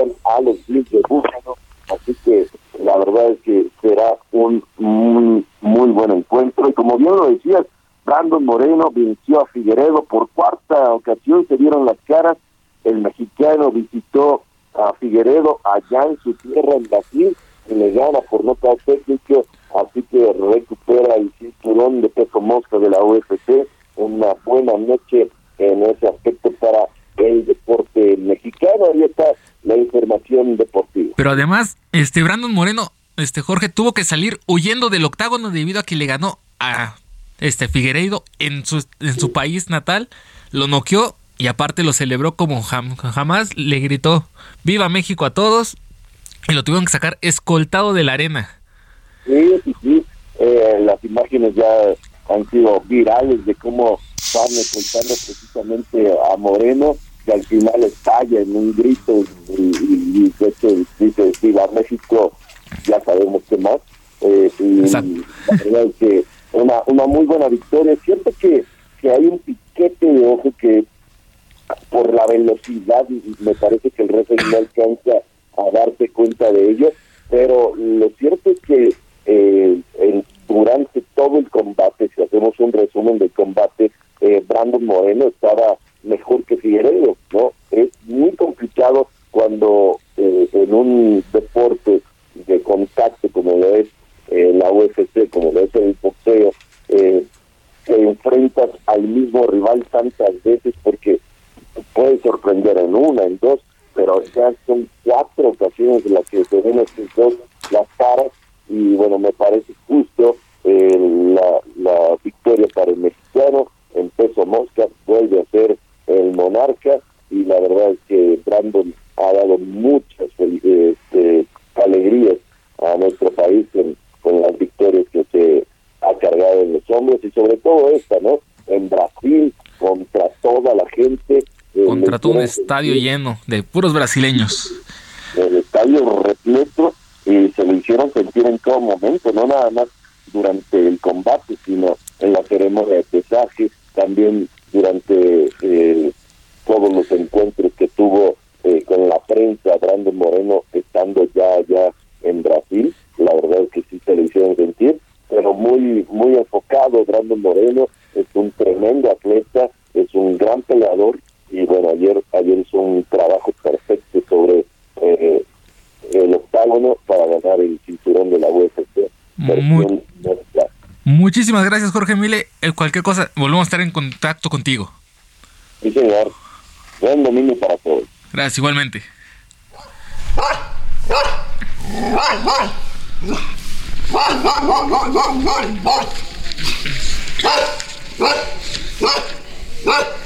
Oiga, ¿usted tiene perritos? ¿Suele sacarlos a pasear de vez en cuando? Bueno, solo recordarle que pasear a su perro sin correa o descuidarlo en la vía pública es motivo de infracción. Eso se ha establecido en la ley de cultura cívica en el caso de la Ciudad de México. Eh, ahorita le vamos a decir cuál es la multa y otras causas que incluso pueden derivar en arresto del propietario. Pero qué decir de estos perritos que hacen sus necesidades en la calle y cuyos dueños deberían de hacerse responsables para levantar las heces de las mascotas.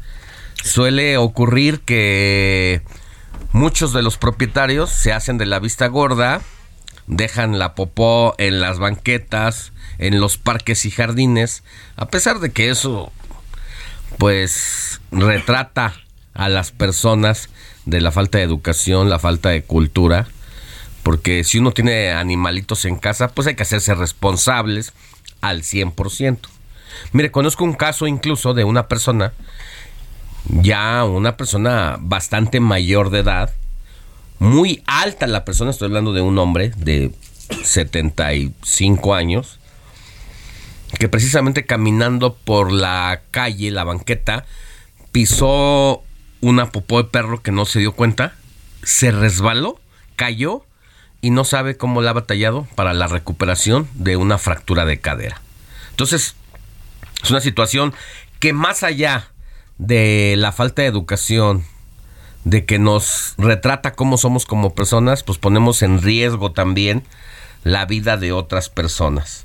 Y hay científicos de la Universidad Nacional Autónoma de México que encontraron un método para que las heces o desechos de su perro puedan servir para hacer composta, así como lo escucha. El doctor César González, académico de la Facultad de Estudios Superiores Acatlán de la máxima casa de estudios, es el que ha logrado generar una composta rica en nutrientes para las plantas. Y esto precisamente está hecha a base de las heces fecales de los perros y se puede hacer fácilmente en casa, ¿eh? El doctor César González está con nosotros en la línea telefónica y agradecemos que nos haya tomado la llamada. Buenos días, doctor. ¿Qué tal? Buen día. ¿Cómo es este procedimiento? Cuéntenos a las personas que tenemos perros, que los amamos, que sí solemos ser responsables en eh, recoger las heces fecales de nuestros perros, cómo hacer de ello algo positivo para nuestras plantas.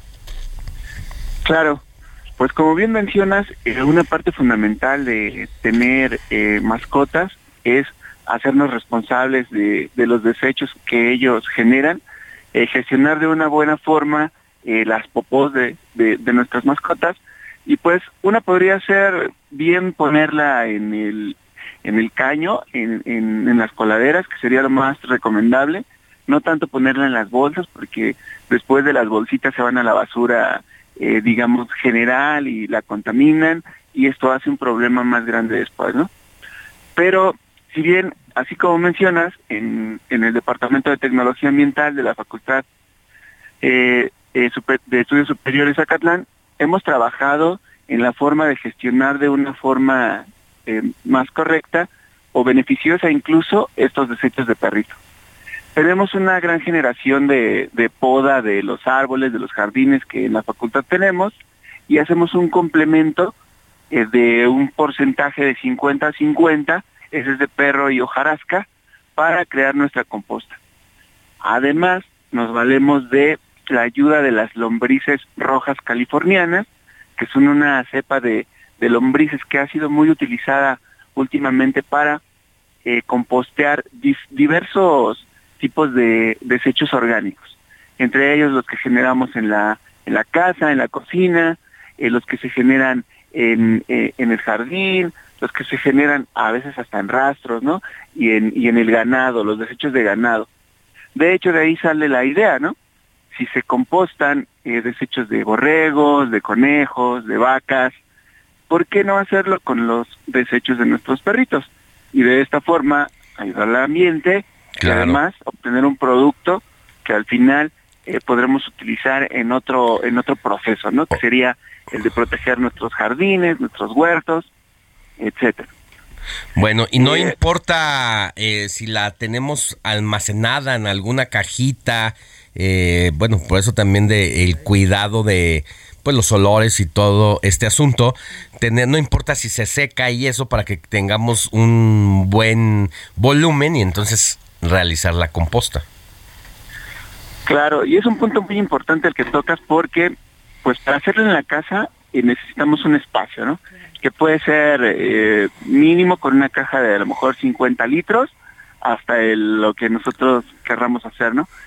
Y dependiendo del tamaño de nuestras mascotas y del número de mascotas que tengamos, pues va a ser también el volumen que podamos compostear. No es en realidad que podamos compostear todo lo que se genera. Eh, si bien las heces de, perrito se descomponen eh, de manera más rápida con la ayuda de la lombriz, que de manera tradicional, pues eh, para compostear todo el volumen de, las heces que se generan, necesitaríamos ya una forma de producción un poco más, más grande. Pero sí podemos, sí que podemos hacer este, al menos compostear alguna parte de ello, y la otra quizá pensar en, proyectos más de orden eh, vecinal, de orden municipal, para que estas, estos residuos se combinaran con los residuos de poda, con los residuos orgánicos que, nosotros generamos en las casas y hacer una composta más, eh, eh, más general. Entonces, sí la podemos almacenar un poco, pero eso va a depender de la capacidad que nosotros tengamos de compostear en nuestras casas. Doctor César González, ¿en dónde se consiguen estas lombrices rojas? Eh, la cuestión de las hojas que usted nos estaba comentando para poder elaborar nuestra composta de las heces del perrito. Claro, las lombrices se pueden conseguir de manera comercial, eh, incluso en, mercado, eh, es, mercados electrónicos como Mercado Libre.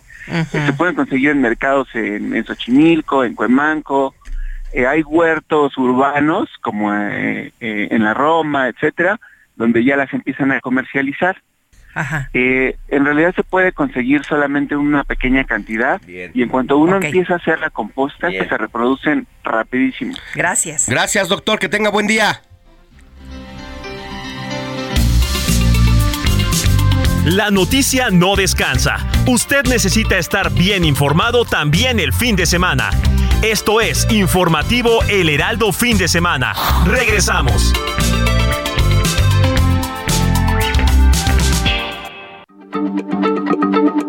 Heraldo Radio, la H se lee, se comparte, se ve y ahora también se escucha.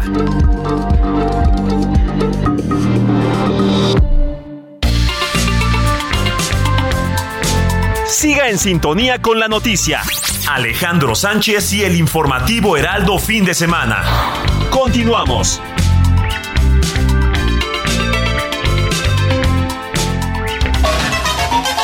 José Luis Enciso.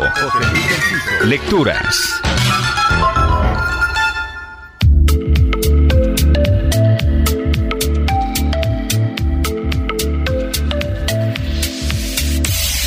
Hoy se cumplen 95 años del nacimiento de Jorge Ibargüengoitia, escritor mexicano nacido en Guanajuato, cuya obra es rica en detalles que gracias a lo sutil de su crudeza y a su ironía nos mueven a la risa. Fue el creador de obras de teatro como El atentado, inspirada en el asesinato de Álvaro Obregón, de cuento como su libro La ley de Herodes, de crítica cultural y también de novelas estupendas como Los relámpagos de agosto, un libro que parodia las memorias de los generales de la Revolución Mexicana, y el famoso humor con el que Ibargüengoitia construyó su obra, llamado por algunos humor negro, nos pega directamente a muchos de nosotros en la rabia que nos producen situaciones que quisiéramos cambiar en nuestro país y la transforma en sonrisas. Los relámpagos de agosto especialmente señala la mexicanidad como escenario de lo absurdo y termina siendo una cosquilla en una herida. Por eso es la recomendación de hoy para recordar la voz de este autor fallecido en 1983. Charlemos más en Twitter, ahí soy arroba JL.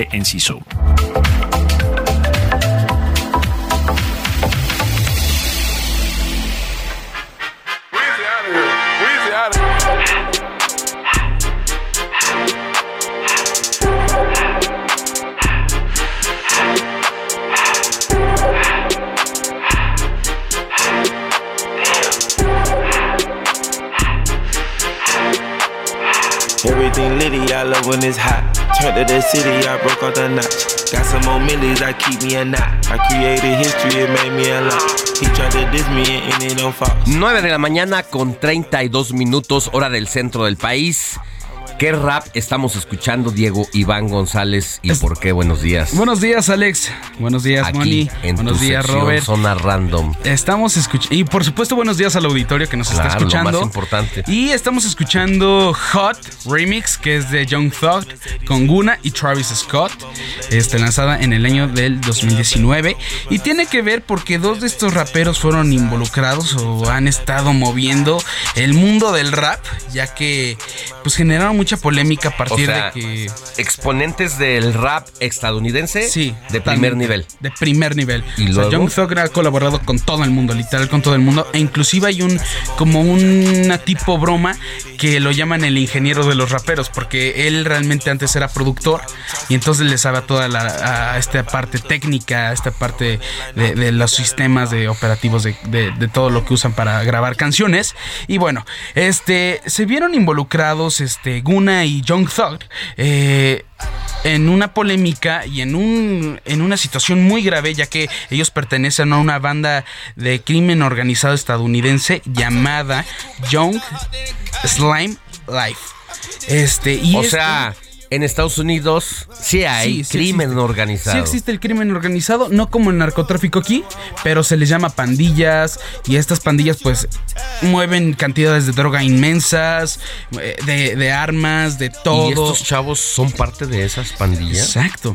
Estos raperos eran parte de estas pandillas porque hay veces que dicen, si no te adaptas al barrio, El te barrio mueres". te consume. Exacto. Y pues eso es lo que le pasó a Guna y a Young Thor, los cuales se unieron a esta pandilla llamada Young Slime Life.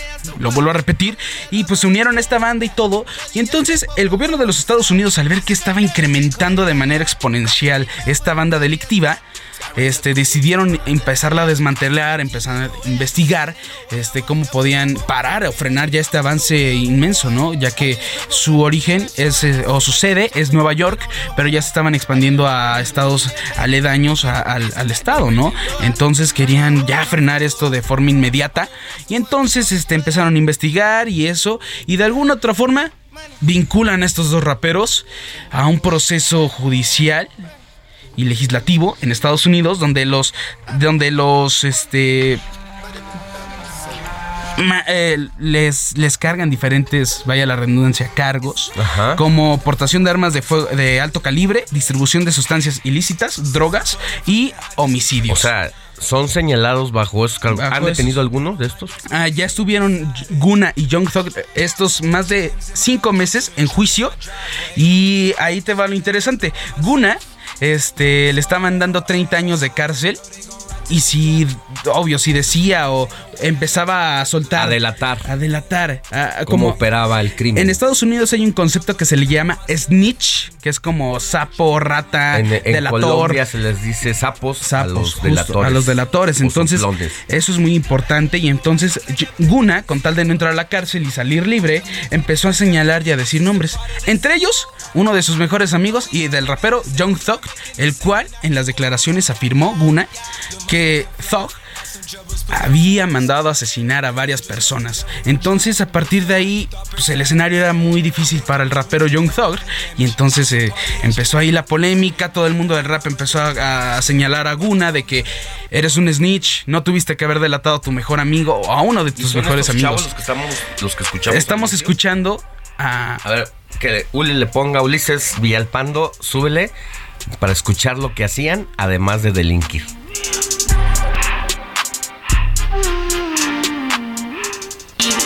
Double up, I'm drinking, I shoot off the tires, huh? I'm in a coupe by myself. I had to kick her though when I was five. Key the hood was on the shelf. Hostess is round in the fire. I'm sick and tired of these. Act like they fine and telling them lies. Acting like they the one created this and they get all this drip from my guys.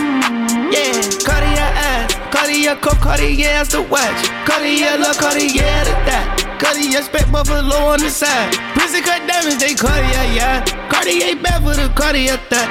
Sky ring look cool with 200 the dash. Cartier jeans, ain't no way I can say. Ain't no way I'm ever gonna go out. Man, I can't go out, no way I'm gonna go out. A ver, te voy a preguntar. A ver, en julio fuiste tú a un concierto en Miami. Sí, a de Rolling raperos. Loud, exacto, Rolling Loud. Este se hace en varios estados de Estados ¿Y Unidos. no iba a estar este tipo? De hecho, iba a estar como uno O sea, de los estaba en cartelera. Sí, estaba en el line-up oficial. Guna, ahí estaba su nombre. Pero comenzó toda esta polémica de que justamente lo está. Entre que sí lo arrestaban, entre que no, entre que sí. Al final lo arrestan. Este, al final lo, lo arrestan. Y pues al final no se presentó en el, en el concierto.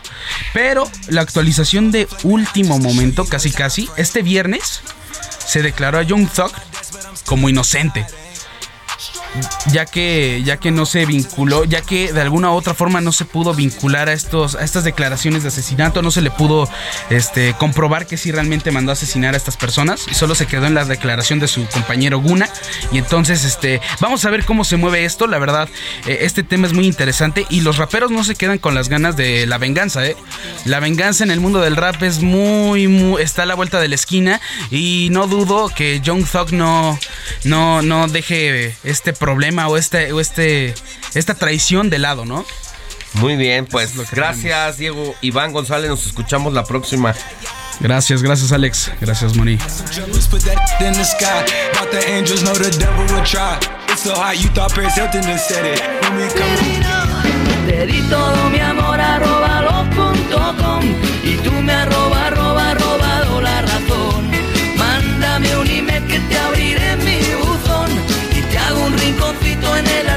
Oiga, al principio del informativo de fin de semana le platicamos que íbamos a abordar el tema de las relaciones a distancia y que para muchas personas el amor de lejos es de pensarse. Sin embargo, en otros casos, las relaciones a distancia eh, han sido positivas y se han incrementado con el uso de la tecnología. Tenemos en la línea telefónica a Paloma Verónica Dávila Ramírez. Ella es profesora y tanatóloga casada desde hace 12 años y tiene una historia que contarnos. Querida Paloma, muy buenos días. Un gusto tenerte con nosotros aquí en el informativo de fin de semana. ¿Cómo estás? Hola Alex, buenos días a ti y a Sonia y a todos auditorio. Muy bien, gracias. Cuéntanos un poquito de tu experiencia, de tu relación. Tú fuiste parte de estas personas que se enamoran a distancia y cómo te resultó. Cuéntanos el proceso. Así es. Bueno, mira, yo conocí a mi esposo hace 14 años en un sitio de, de pues de conocer personas en internet y bueno, ya sabes, comenzamos con el clásico este flechazo o like y, y comenzamos a, a enviar los mensajes, ¿ok? Eh, mi esposo es ah, de Marruecos. Eh, él afortunadamente pues hablaba español, yo hablo algo de francés, entonces en cuestión de, de comunicación pues podíamos entendernos, entender, entendernos bien, ¿no? En aquel tiempo todavía no este no había WhatsApp, entonces nuestra relación básicamente era por el Messenger Ajá. y él me enviaba mensajes al, al celular de ese eh, ese de SMS, sí, mensajitos. Sí, para conectarnos. Ajá. eh, cuando él, él podía conectarse, porque también pues era una diferencia de, Horas. de horario. Sí, sí, sí, eran que se- seis horas, más o menos seis, siete horas. Sí. Y este, y cuando él, pues él, él estaba trabajando, yo estaba dormida. Entonces, bueno, eh, cuando podía conectarse, él me, me mandaba mensaje y pues ya yo corría a, a conectarme a la computadora, ¿no? Ahora con lo con lo del WhatsApp pues ya es mucho es mucho más fácil. ¿Cuánto tiempo estuviste en esta relación de SMS o de Messenger eh, con él antes de conocerlo? Pues básicamente como nueve meses. Ajá. Sí, más o menos, más o menos nueve meses. Y pues fue una, una relación, nos conectábamos casi diario. a, veces él como estaba cansado, no, no, este, pues no le gustaba mucho conectarse y eso, pero hablábamos por teléfono. Ya. Entonces era, era una relación de, pues diario, ¿no? Diario estar en contacto.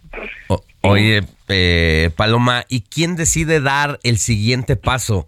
La hora del encuentro. Hemos visto ahora que el TikTok es eh, una de las plataformas digitales de mayor acceso.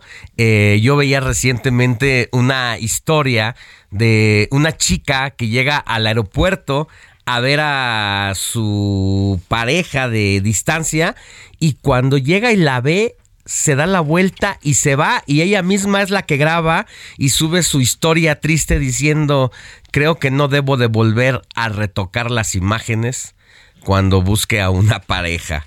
¿Cómo, cómo ocurre en tu caso eh, este encuentro? Él viene, tú vas. Bueno, él pensaba venir a México, pero por cuestiones de trabajo pues se complicó.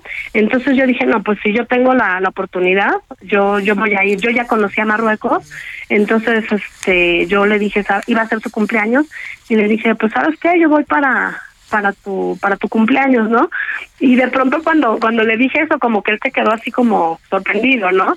Yo dije, no, pues a lo mejor no me no me está diciendo la verdad, ¿no? En ese momento pero lo que lo que decía él es que como él estaba trabajando no iba a poder este pues pasearme y eso y le dije no no no yo no voy a conocer Marruecos yo ya conozco este voy a pues a conocerte no y pues básicamente desde un principio hablamos o sea teníamos claro que era lo que queríamos no de, de, pero tuvo mucha comunicación eh, compromiso y pues este sinceridad no y pues ya la aventura fue cuando cuando llegué, pues ya nos conocíamos, ¿no? Básicamente sí nos conocíamos porque hubo mucha comunicación. Oye, pues qué bueno que esta historia haya terminado positivamente, feliz. ¿Te casaste finalmente? Sí, sí, sí, nos casamos, ¿En México, nos casamos, ah, nos casamos este allá y aquí en México. En los dos lados, bajo las los dos lados. bajo las tradiciones respectivas de ambos lados. Bueno, bueno, no, allá nada más fue este, ¿cómo se llama?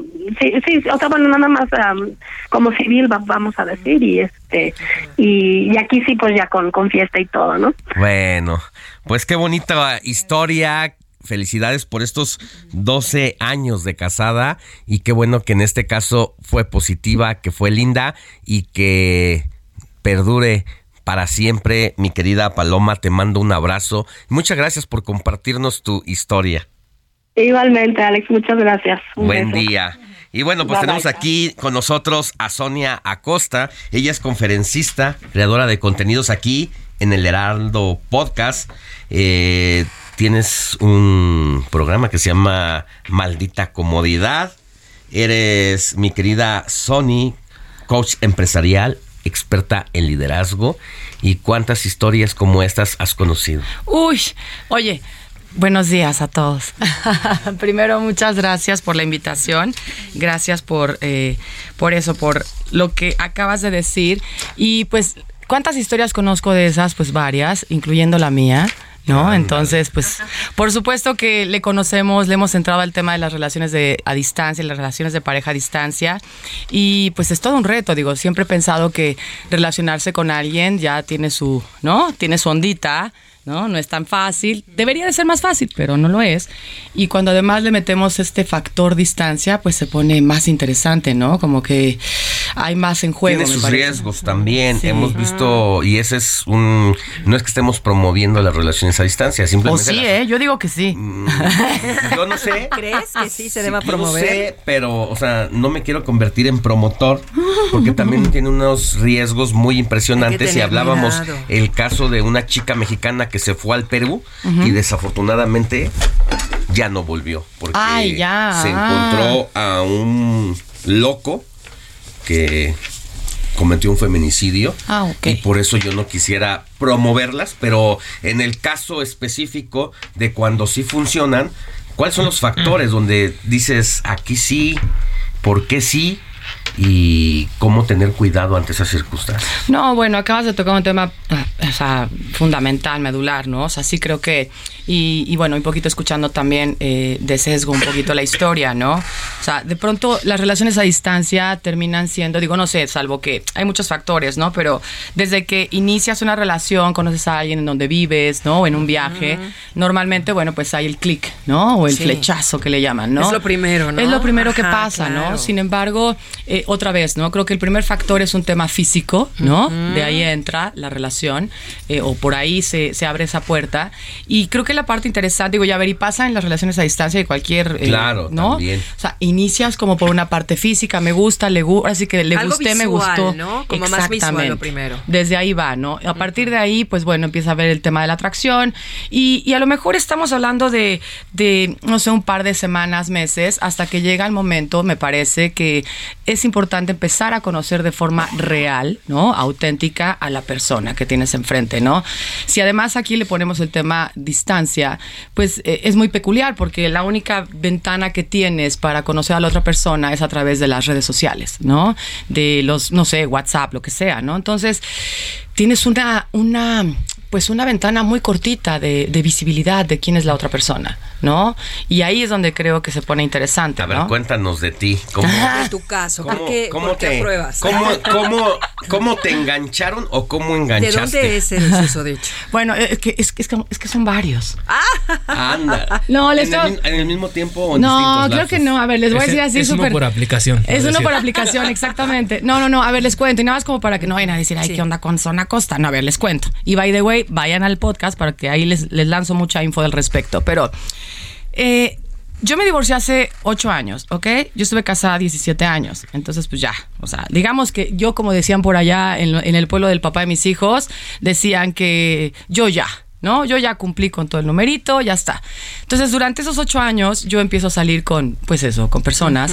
Y mi primer novio post eh, divorcio era un italiano hermoso, ¿no? Entonces, Oh. él vivía en México, y es a lo que quiero llegar, vivía en México. Entonces, es otra historia porque es una relación que, que sí está, digamos, en mi zona, ¿no? En mi colonia, pues, de alguna manera. Aunque fuera extranjero, vivía en tu país. ¿no? Exacto. Sin embargo, pues ahí empieza un poquito como mi camino de relacionarme con gente fuera de México, es decir, extranjeros. Sí. ¿Ok? No sé, yo creo que es el tono de piel, ¿verdad? Que hace que yo de pronto tenga como más jale por allá, ¿no? A los europeos les encantan las apiñonadas. eh, no, a los que no nos ven por streaming, eh, Sonia Costa es apiñonadita. Soy apiñonadiux. Acaba de llegar de la playa. Exactamente. Entonces, este, el punto es ese, ¿no? Eh, en el camino, bueno, mi primera experiencia de relación a distancia fue, yo lo conocí, eh, él es de Seattle, y lo conocí en un workshop de Joe Dispenza en Cancún. Entonces, la verdad es que eh, el, el- el- el espacio era un espacio de mucha apertura, por lo que estábamos yendo a hacer cada uno de nosotros. Allá éramos 1500 personas. Ahí lo conozco, pues es muy fácil conectar con alguien así. Eh, empezamos a tener onda a distancia. eh, terminé teniendo una relación con él de año y medio, en donde él iba, yo venía. A Italia y México, no, Italia, en México. Seattle. Ah, Este en tema Seattle, es en Seattle. Estados Ajá, Unidos, ajá. Exactamente, ¿no? Entonces, él finalmente se vino a vivir a, a México, ¿ok? A San Miguel de Allende. Y justo cuando vino a vivir a México, ya no funcionó la relación. Sí. ¿No? Porque la Ajá, dinámica de distancia también tiene una parte muy interesante, que es que cada quien tiene su vida. Individuales. exacto, Claro, ¿no? Y que tienen coincides. ganas de platicar y estar juntos, ahí. Exactamente. ¿no? Entonces, bueno, eso. Tuve un par de esas más y después eh, conocí a alguien en una aplicación. Ok. Eh, yo nunca había estado en aplicaciones, una amiga literal me metió en una aplicación, ¿En yo acepté. No, se llama, se llama Inner Circle. Ok. Ok, Ajá. que según esto no era como el Tinder, ya sabes, ¿no? ajá, ajá. Entro a la aplicación, eh, conozco a un cuate que es de España, pero que viene a México constantemente, porque tiene una empresa tal. Entonces el plan era, ahora sí que el plan era estar viéndonos cada mes durante una semana. Ajá. Yo dije, planazo, porque entonces así yo sigo haciendo mi vida. Claro, y él la ¿no? suya. Él la suya y nada más coincidimos, organizamos nuestras agendas para estar eh, juntos esos días. Estuvimos así dos, eh, tres meses y llegó la pandemia. Y entonces tuvimos una relación a distancia durante seis meses, en donde lo que terminaba pasando era que coincidíamos, a ver, acuérdate que son siete horas. Y ese es el punto importante que tocas. Precisamente a partir de la pandemia, las relaciones Cambiaron. amorosas eh, incluso se desarrollaron en gran medida, impactaron para tener relaciones a distancia. No y había de aquí otra, el ¿no? tema es central, es ¿funcionan o no funcionan? ¿De qué depende? Funcionan 100%, eh, también no funcionan, pero sí funcionan.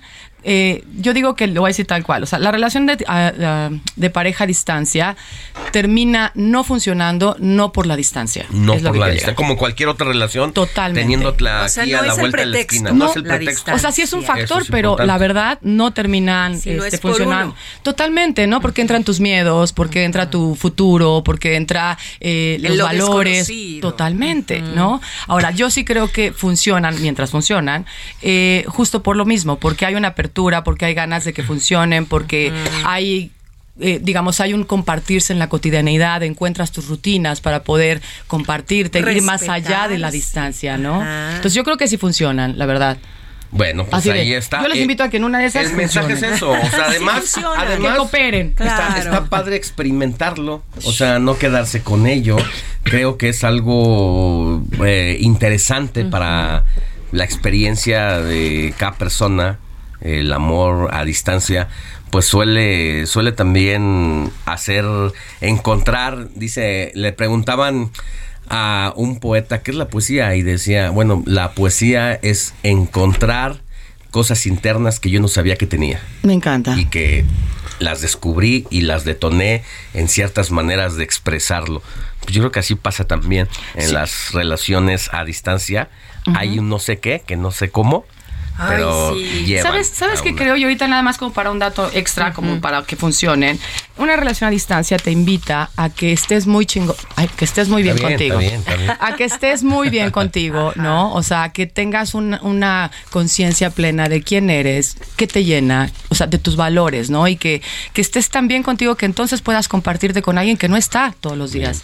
Y eso está bien interesante también. Te ¿Y al invita a eso. final funcionaste con el español? Sí, sí, ah, yo así de sí, sí. Para la próxima. que nos Sí, sigas por favor. contando. Ah, está bien, está bien. Vendremos a la siguiente. Gracias, Sonia Costa. Que tengas buen día y Igualmente. te escuchamos en la maldita comodidad. En la maldita comodidad, podcast, todos los jueves, episodio nuevo. Nosotros ya nos vamos, llegamos al fin de esta emisión, solo de hoy, domingo 22 de enero de 2022, 23. Yo soy Alejandro Sánchez, gracias por haber estado con nosotros.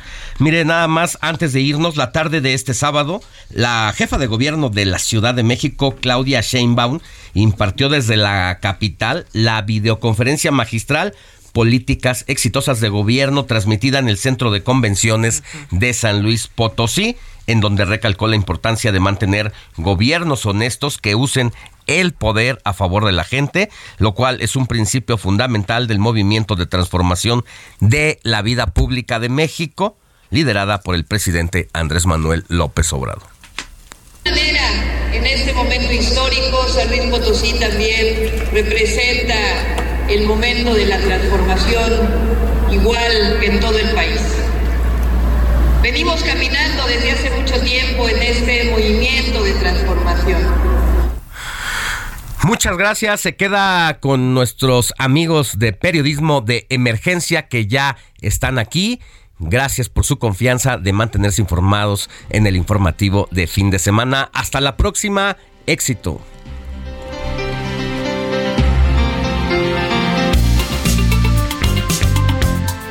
Heraldo Media Group presentó Alejandro Sánchez y el informativo Heraldo fin de semana. La información y el entretenimiento que usted necesita para estar enterado también en su descanso. Por el Heraldo Radio, con la H que sí suena y ahora también se escucha.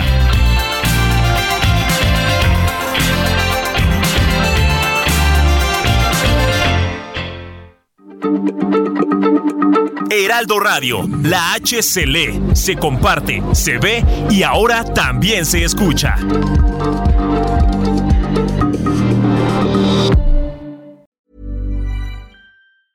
Planning for your next trip?